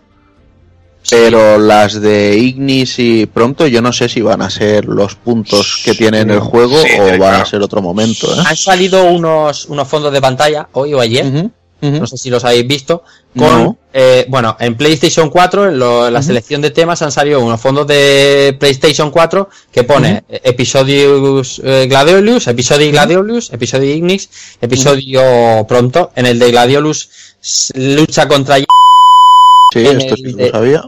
el de Ignis aparece el escenario de Alti. Vaya, y el de Pronto un escenario nevado como si fuera Hoth, como si fuera vaya. Vale. Pero que bueno, que da Puede igual, o sea, que, da lo- que, que puedo estar de acuerdo incluso con el Evi en que lo han sacado a posta, pero es que en este momento me da igual. Llámame Mm, fanboy o lo que sí. quiera. También. Lo quiero jugar. Eh, Es decir, lo han sacado, no lo han sacado, podría haber estado. Es que Pero tengas que pasar por caja para eso, tío. Y que debería hecho- estar, tío. De hecho, hay, hay una cosa que para mí es, es muy importante y es que este Final Fantasy XV, además de lo que es el juego en sí, mm, me demuestra algo que hacía muchos años que no veía, que es al mercado japonés intentar volver a estar arriba del todo haciendo videojuegos. O sea, no vendiendo videojuegos, sino haciéndolos. Porque la factura del juego es muy grande, el nivel de detalle es muy bestia y muy bueno. desde hace muchísimos años, el, para mí, el mercado japonés ha tenido un conformismo muy bestia en el que han dicho, bueno, simplemente vamos a poner aquí a un personaje con tetas y, y vamos a hacer un juego pues de esta manera o de esta otra, algo que hemos hecho 20.000 veces. Y, es- y esta vez han dicho, vale, vamos a hacer un Final Fantasy, pero si lo que está petándolo más es el rol occidental, vamos a intentar hacer algo intermedio. Vamos a intentar ponerlo ahí un poco con ellos. Y yo creo que también Y es, es muy interesante el, el, el- el ver cómo han intentado. Hacer algo realmente que fuera más allá. Se han hecho un huequecillo, sí. Yo, yo fíjate que aún le sigo criticando y no sé si estaréis de acuerdo, pero es que sí que es verdad que el juego a nivel de dificultad es bastante escueto. O sea, es, es facilón el juego. Sí, o, o juegas por la noche o, o Sí. es bastante sencillo. Sí, Pero también, también es cierto que la gente suele ir muy subida de nivel. sí, eso también te lo iba a Porque decir. yo, yo no he tenido excesivos problemas, pero tampoco me ha sido un paseo de rosas. No, ¿Por qué? Porque ni me he dedicado a, a- a hacer todo el contenido DLC, o sea, que se puede hacer, esto ya lo haré ahora que he terminado el juego, ni tampoco he querido usar magia, o sea, de nada me sirve quejarme de la dificultad del juego si a la que me sale un enemigo que es un poquito más duro de lo normal, digo, bueno, pues cojo una, un vial y le meto 99 de fuego, 99 de hielo, 99 de electro Es una curra que y, le, y le meto el objeto más importante que tenga y que con esa magia el bicho muera directamente o se quede esperando a que le tire la segunda. le la yo, yo he jugado directamente a, a- a- al combate, a esquivas, a, a ir levantando a los compañeros y ya te digo, o sea, es lo que os decía, o sea, estaba en nivel 47 después de pasarme el juego y me cayó una na- un robot de estos del imperio de nivel 99 y, y sin magias ni nada dije, me lo tengo que pelar porque me lo tengo que pelar y me pegué 20 minutos ahí pegándome con el bicho, pero me lo cargué por mis cojones. El facilitar el juego es una de las causas secundarias de lo que ha dicho antes Takokun, de meterse en el mercado occidental en el que bueno, estamos, eh, las cosas no eran como en Final Fantasy VI o, o, 5, ¿sabes? O sea, que tenías que morir sí o sí y colas de Fénix y tal, es otra cosa. Y sigo, sigo diciendo, mm, lo, lo defiendo, o sea, porque, porque no, me ha, no me ha cantado especialmente. Me lo he pasado igual de bien que sin morir. O sea, muriendo que sí. Es más difícil, te digo que es más frustrante la mazmorra que hay. Ahí está, el que quiere reto, es decir, el que quiere reto, Juanan es que aún no ha llegado, ¿no? Pero el que quiere reto, Claro. José, tú lo sabes, el que quiere reto, desde luego que lo va a tener. Lo va a tener. Yo ahí, si te contara las muertes por caídas de abismo y eso, que bueno, resucitas y todo eso, No. serían in- incontables allí. No, pero no solamente, no, no solamente esa, la anterior a esa, también al final del todo es jodida, es cabrona. Nah. Sí, sí, sí. Es, es cabroncilla, la, la verdad. Eh, Entonces, bueno, en conclusión, ¿merece el top 2? ¿Alguno está absolutamente en contra? no, no, no, no. Bien. No, Y- hombre. y- y Bien. mira- eso, y eso mira- es lo que vale. Porque el top yo 1, que ya sabemos cuál es, ya lo merece absolutamente. Sí, sí, sí. O sea que todos estamos contentos con el top 2 de este. Eh, a nivel técnico es lo que ha dicho Juana, es una animalada. Yo veo la, lo- veo sobre todo el cambio climático, los cambios climáticos, que ya no es solo el ciclo noche y día, sino que se te pone a llover en una fase y cambia totalmente todo el color, tío. Es, y- cae una puta los gota, cambia el color, cae una gota. Uno le dice al otro, uy, está chispeando, y dice, sí, un aguacero, uh, esa, o sea, que es, pero es una gota, tío. cuando, cuando llueve, bueno, que tiene todas esas cosas. Eso lo tenía también Xenoblade, eh, lo de los cambios de que está lloviendo y hay un tipo de enemigo aquí. Pues ese tipo de cosas, pero lo han hecho de una manera súper bestia. Y lo que son las puestas de sol y el cambio horario es, está hecho de una manera animal. Que hay veces que te quedas atontado viendo un paisaje porque es absolutamente una, una puta animalada. Y está muy, muy bien hecho el juego. Lo Pero, que Emil, Y no solamente, no solamente climático, que es que incluso la magia, la magia misma afecta al terreno, a lo que te rodea, y te mete un cambio de clima completo y te quedas flipando. O sea, o se empieza a ver todo, se congela, electricidad, y esa es la hostia, eso está Y increíble. que luego, bueno, que tienes un minijuegos, tienes lo de pesca, Sí. tienes lo- lo- las habilidades que sube cada personaje, lo de cocina de Ignis, todo ese, tipo de detallitos, pues va sumando todo. Y al final son más pros que contra. Y te tocan los juegos de decir, hostia, si hubiera tenido esto, ya es que sería Claro. el juego mm, sumamente memorable. y seguramente claro. cuando los Al juegues. final los datos nos hablan, de manera. Bueno, pues final, nada, dejemos- los datos, perdón, hacer, digo, los remata. datos nos avalan porque la gente, eh, aparte de los que vemos aquí, lo ha votado la gente bastante para estar en el top 2. Y como comentaba antes, el, el ranking de ventas que hablaba Juanan antes, eh, está dentro del top 10 de España del año con solo un mes de ventas. Lo cual te dice que, que joder, la gente confía, ¿sabes? En productos como Final Fantasy XV. Sí, pero en Japón me parece que ha sido un poquito fracaso, ¿no? De. Bueno, y puede ser que sí, pero a lo mejor eh, al final que te compensa, ¿sabes? sí, sí, que está claro. venderte a, a tus 60 millones de personas mirándose al ombligo o, o vender al mundo entero. Mm. Mm. Igualmente hay que decir que Japón, ahora mismo el nivel de mercado de sobremesa está un poco en la mierda, ¿eh? Así que... Bueno, pero ha vendido. todo afecta. eh, solo físico creo que son casi 900.000 en Japón, ¿eh? En que Japón, no, tío, es que Cuidado. No es ninguna broma. Y luego habría que contar todas las ventas digitales. Si lo sumaras todo, igual era una, pu- una, una puta locura. O sea que hay que verlo todo. Pues bueno, dejamos aquí Final Fantasy XV, que son muy pesados todos. Eh, como dato, como dato Ah, final, como dato final también os voy a decir, eh, aquí hará mucho llorar, pero aquí el único que lo ha votado como bote ha sido Taco Kun. Y Pues también, segundo, ¿eh? y también deciros que de- del equipo todo el mundo ha votado en una posición u otra ha votado Final Fantasy XV. Y bueno, y vamos a ¿Tú por- también? ¿Tú también? ¿Eh? ¿No te escaqué? Sí, sí, yo también he dicho todo. Ah, bien, bien, bien, bien, bien, bien, He bien. dicho todo el Muy bien, muy bien. Bueno, ahora el que importa.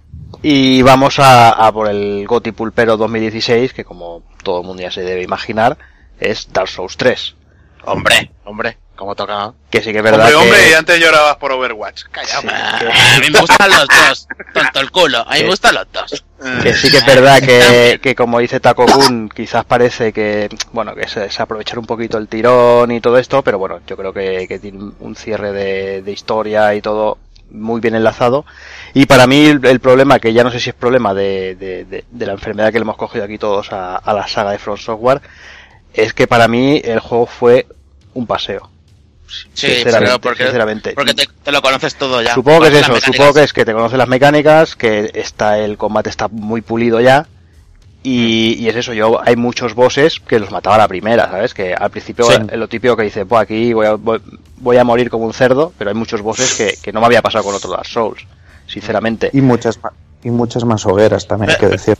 Sí, pero algu- alguno te hace rabiar, ¿eh? Algún boss. Sí, sí, sí, todavía algunos hijo de puta, pero que mm, pasarte unos cuantos bosses en la primera mm, es, es la primera vez. Sí. Sí, sí, sí. Es la primera vez. Pero sí, eh, Son, ¿tú, ¿tú qué dices? Dark Souls 3. Yo digo que mm, me quita. A mí personalmente el 2 no, no me terminó nunca de gustar mucho del todo. Sí que me gustó el modo online, le, le di mucho, pero a nivel de cómo se desarrolla el juego y la historia, eh, incluso no lo consideran muy canon dentro de, la empresa. Y este me ha dado lo que quería. Eh, quería re- recordar nuevos, viejos escenarios, ver nuevos, eh, seguir con el lore, eh, nuevas mecánicas en según qué armas. eh, Y eso, y eso que todavía no te has hecho el DLC, ¿no? no, todavía no me lo he terminado, loco. Ahí es verdad que no. No, no. Y. Y tengo entendido que en el DLC, bueno, tengo entendido no, es que me lo he tragado por desgracia. Porque los trailers telita Ujú. y he visto cositas que pues, me, han, me han ilusionado. Y. Yo qué sé, es que tienes un montón de detalles para, para los fanboys de- del 1, como yo. Y evoluciona al máximo de lo que es la mecánica de, de los Souls en, en- en este juego.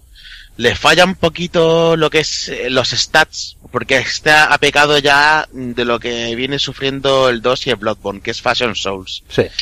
de que al final las armaduras se quedan en nada, no, no, no sirven de nada, incluso el, el stat de, de, de estabilidad, que en el 1 era muy bueno, aquí no, no sirve de nada, absolutamente para nada. Te, te pegan con lo que sea y te, te desestabilizan. Así que, en un, luces y sombras, pero creo que las luces pesan muchísimo más que las sombras que tiene el juego, de verdad. Y por supuesto, como no, ese personaje que todo el mundo queríamos ver y que al final es glorioso cuando llega. pues sí, sinceramente. La Goku, no sé si quieres añadir alguna cosita a Dark Souls 3. Mm, No, la verdad es que como ya he hablado mucho de otros juegos, prefiero dejar que con Dark Souls 3 os explayaseis Sound y tú. Eh, Hmm. Tú poquito has dicho de, de estos top 5 en general, Bueno. así que prefiero no robaros el protagonismo. Bueno, es que tampoco creo yo que haga falta analizar un juego como has hecho con Final Fantasy, ¿no? Ya lo analizamos en dos programas seguidos, básicamente, prácticamente. Pero bueno, se lo voy a perdonar a Evil. bueno, puto bueno y punto. Se lo- voy a perdonar a Evil porque si estaba de borrachera. Si Doki puede analizar el No Man's Sky pre- en, en el saludo de un retro, Eso también yo puedo reanalizar el final, ¿no? Eso está bien. Pero bueno, aquí el que tenía permiso era Evil, que, no- que estaba de juerga la última vez en el análisis y era el que, el que no pudo hablar del juego. No pudo hablar ahí de- los demás ya pegasteis una hora de análisis. Pero bueno, no sé, yo poco más vamos a añadir. Yo- casi todos los juegos estos que hemos hablado han tenido su, su análisis eh, dentro del programa. Y, y bueno, simplemente pues eso. mm, Por ahí se acusa a 2016 de un año flojo, de pocos juegos. Y bueno, yo creo que aquí está presente que, que bueno, hay unos, unos buenos cuantos, unas buenas cuantas joyas y que, y, y las puntuaciones están ahí, están muy, muy, muy, muy parejos los, los primeros puestos, los cinco o seis primeros puestos están muy, muy cerquita en puntuaciones, con lo cual quiere decir que eso, que hay calidad y hay una buena cantidad, tampoco hace falta que se hagan 100 juegos mm, excelentes. Eh, El año pasado Bloodborne, este año Dark Souls 3, el año que viene hay que vigilar, ¿eh? Que si no, no, no van a llamar algo. Bueno, aquí siempre, aquí se está, sabe. está clarísimo. Aquí ya se sabe lo que De hecho, de hecho, casi que podemos aprovechar, ¿no? Y tirarnos un poco a la piscina. Y podríamos a- hacer un, un- una predicción de un top 3 cada uno, ¿no? Jordi, ¿cómo lo ves? Yo los tengo ya, claro. Aquí los tengo claro, yo dice. igual, también. Yo tengo ya Platinum. también. Sí, sí. Tú lo has dicho. Nier, Nier y Scalebone, si sale este año Scalebone, que aún no lo sé, aún no las tengo conmigo. Bueno, vamos, Nier, vamos, a hacerlo, vamos a hacerlo bien, vamos a hacerlo por orden. Empieza tu Evil, Evil di, di, di lo que te parece, a ver. Eh, Nier, Scalebone y, y, y el mío. Directamente, esos tres. Venga, Rafa, ¿tú qué dices? Yo diría Nier también, porque me ha gustado mucho lo que, lo que se ha jugado y lo que he visto. Diría. Me voy a aventurar, es que no lo sé. Bueno, Horizon Zero Dawn tiene muy buena pinta. Bien, bien. Le tengo muchas pinta, ganas, sí, me gusta mucho lo que veo. No sé, como no sé si va a salir God of War, yo diría que no va a salir. Y creo que va a Eh, salir. Espérate, yo, yo creo que sí, ¿eh? porque el otro Sí. día ya dijeron que ya tienen el, o sea, el juego ya se puede jugar de principio a fin. Sí, Que ahora ya es eh, retocarlo todo y, y darle más. pero, me voy a mojar hecho. más. Me voy a mojar más, Juanan. Como el otro día hice una apuesta así, así a lo tonto, voy a decir que Kingdom Hearts va a salir en Navidades, antes de Navidades del año que viene, y va a estar entre los, entre los Eso mejores. no lo ven tus ojos este año. Bueno, ya lo veremos, ya lo veremos. Cuando, cuando salga aquí, cuando salga aquí ya te lo aviso yo que saldrá un poco después ahí en la isla. Cago en Dios que no he dicho el Zelda, coño. Ah, Ah, ah. Dios. Dani. Ya no te acuerdas de Wii U. Sí, exacto. Dani, a ver. Pues yo voy a decir eh, Nier de primero, sin duda. De segundo, Zelda, Breath of Wild. Y de tercero me voy a quedar con, con el Horizon, tío, que tiene una pinta ex- excelente. Venga, bien. vamos con Hazard. Pues va a ser muy difícil y solo tres. Pues si has Eh, dicho dos pues antes. Sí, por eso Yakuza 0, Yakuza Kiwami. Yakuza 6 que sale a final de año. No, eh, pero en principio es en Mu 3 que salía a finales del año que viene. Mm. Pero claro, mm, Sí. eh, al ser un Kickstarter y eh, al no haber visto nada todavía, Bueno, hoy han- yo te puedo ayudar hoy, que hoy dice que han registrado Semu HD y Semu Remaster. Remaster. Y, ya- pues y hablan claro, por ahí ¿no? que, que va a salir en abril. Ya están diciendo fecha y todo, o sea. sí, por eso digo, yo creo que lo están preparando para sacar a finales. Se decía también que, que están abriendo las reservas de PC para, para, para agosto o algo así de, del Shenmue 3. Así que yo creo que sí que, que saldrá este año, así que ya está. Ahí, ahí. Eso Está sí que mojarse, ahí sí que está. Venga, vamos con Sound. Yo es que lo tengo muy claro. Nio, Nier y Persona 5. Oye, Ahí, mira, ahí. está bien, Persona 5, sí señor. Bueno, A ver, Takokun. Pues yo también lo tengo bastante clarito, creo, ¿eh? y además todo es primer trimestre. Eh, Horizon, eh, Nio, Persona 5 y el Eh, South Park. hemos dicho tres. El South Eh, Park, el South Park va a estar ahí muy reñido. Hemos dicho tres, ¿eh? Dos como yo, di Zelda ahí, dilo ahí. Claro, de no, pero yo, voy- está. yo me voy a tirar más el pisto que tú todavía. Mira, yo Venga, digo, cero. yo voy a decir el que la demo me dejó todo loco. Voy a Ay, decir ay. el Zelda y voy a, voy a decir Mario Switch. Venga. Ahí, ahí, ahí. ¡Hola! ¡Vaya, a la piscina! Oye, pues, hoy ha dicho, hoy Y han con- dicho y con que, muchísimas razones, tío. hoy Eso es que confianza Switch- ciega y lo demás son Sí, tonterías. sí. Sí, sí, Aquí- dicen que Switch viene con algo de Monolith debajo del brazo, ya veremos. De salida. Sí, el, el, que el remaster del, el Del- remaster del Claro. Xenoblade. Bueno, cualquier cosa de Monolith siempre es bien. es decir, Bueno, re- remaster no, perdón, el port. Pero, ¿sabes del- por del peor de de, New 3DS, peor? Del ¿Cómo tiene- Chronicle, de- es del Chronicles X, ¿eh? Del de New 3DS. No, no, no, del, del que X, salió en Wii U. el de robotos. Qué cabrón. Bien, Pues bien. molaría el de Wii en HD, la verdad que molaría mucho. Hostia. Pero- Pero normalmente cuando se hace para una consola de Nintendo son de Master, ¿no? Pues Vaya codazo que no ha jugado una puta mierda. No ha jugado una, no ha jugado una puta mierda y no me hace falta. O no, sea, no te hace falta, pero has, solta- has soltado una tontería, pero de, Claro, de troll. que- claro de que- youtuber que- de mierda, claro, tío. claro has que- soltado una tontería de que youtuber. calle. Eh, que el, el- el remaster, el los remaster que hicieron en Nintendo, el, remaster que hicieron en Nintendo 3DS del Xenoblade era una, una maravilla, Hazard, mucho mejor que Hazard el del- Pues bueno, aquí queda todo grabado, señores. Aquí, de, de aquí un año os emplazo en el mismo sitio y veremos a ver, a ver, a ver si alguno de esos no, no cae en, en las decepciones del año. Así que nada, pues lo dicho, eh, un, un resumen obligado de, de 2016 y, y creo que vamos a ir ya cerrando por aquí y vamos a ir despidiéndonos, va.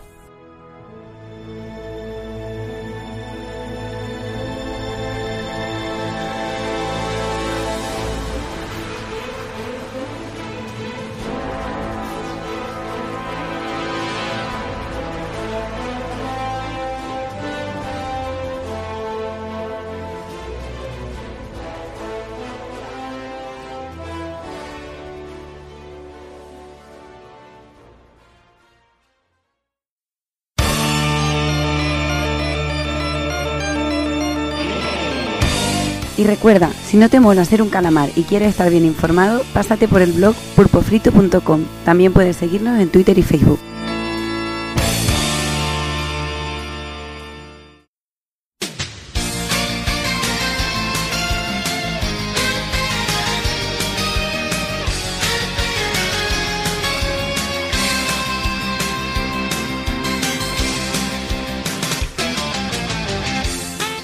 Pues hasta aquí el programa, hasta aquí el resumen del año de 2016 y poco más que añadir, así que vamos a empezar despidiéndonos de, de aquí del personal. Me empieza despidiendo el señor Daniel San. Pues nada, tío, muy, muy de acuerdo con el, con el top que se ha quedado, con, con la decisión soberana, tanto de nuestra como por parte de los oyentes. Y bueno, contentillo también, como, como decíamos, con el- la posición de, de mi goti particular, de las Guardian, que con el poquito tiempo que llevaba se ha, se ha colado por ahí. Y que al final no volaron tantos cuchillos. ¿eh? No, no, al final No. se, han, se han portado. Y nada, tío, pues nada, hasta, hasta el próximo. Exacto, a descansar. Muy bien. Hasta luego. Venga, me despido también el señor Rafa. Pues nada, como ha dicho Dani, muy contento un poco con el, con el balance de, de los GOTI. Al final, eh, quedarse con esos 8 o 10 juegos o 5 el que tenga oportunidad de jugar al año, yo creo que no estará muy desacuerdo con lo que aquí se ha votado. Más que nada por, por nuestra por nuestra nuestros antecedentes, ¿no? El, el tipo de juegos que nos gustan. Y es una suerte que juegos que estaban prácticamente descartados este año, por- que han salido este año, por ejemplo Final Fantasy XV, que estaba perdido en el olvido, y The Last Guardian, se hayan colado ahí, ahí arriba y han salido buenos juegos, muy, aunque le pese a ciertos medios y, y pseudomedios de comunicación, ahí están y han sido buenos juegos. Así y a que muchos yo- gilipollas, dilo.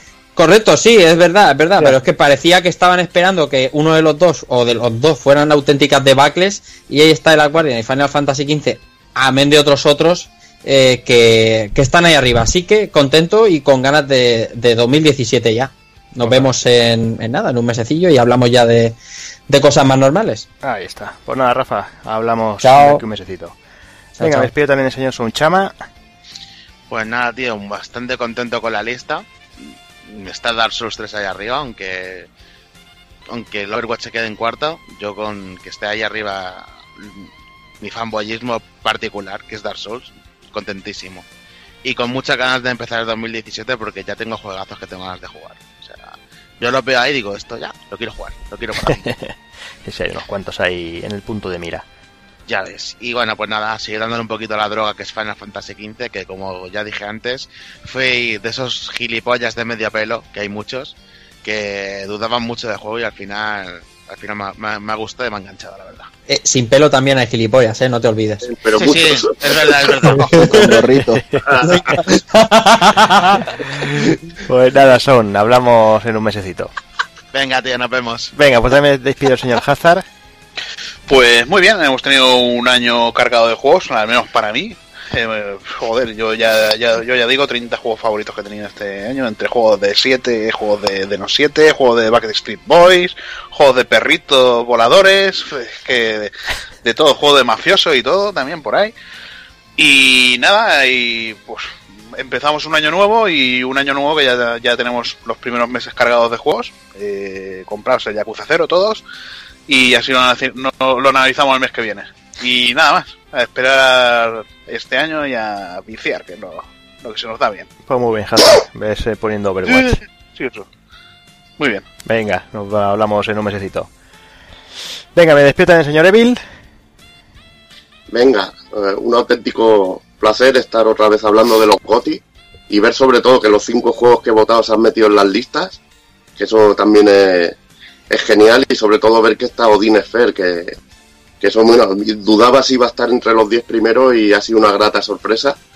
Y me alegra que, bueno, espero que la gente descubra así un, un juego que, que yo creo que merece muchísimo la pena. El catálogo de, de RPGs de acción de, de Play 4 y nada, total, bueno, yo sabía más o menos también que iban a ir los tiros por ahí y no está mal para ser el peor año de los videojuegos de la historia, la verdad. Sí, sí, sí. Sí, sí, no está Es que mal. hay mucho, es que hay mucho tonto suelto ahí. Pues sí, ¿Qué vamos a hacer? mucho iluminado, pero bueno. Pues nada, Evil.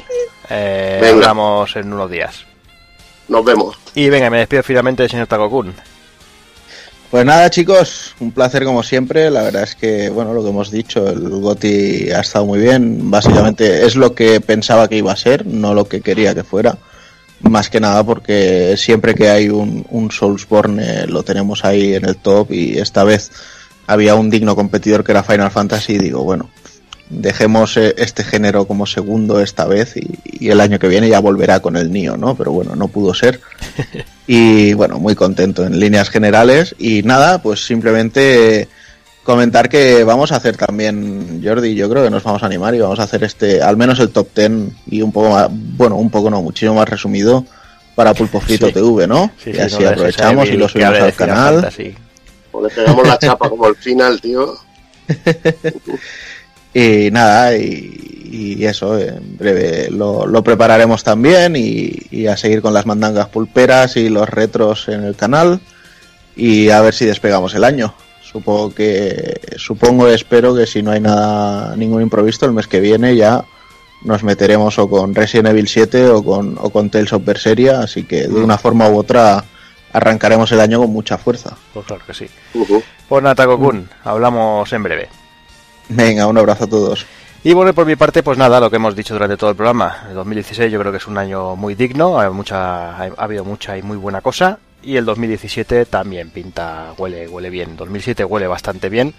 Así que, que nada, a seguir viciando, aprovechar estas últimas horas de, de vacaciones, que la Semana Santa se- está muy lejos.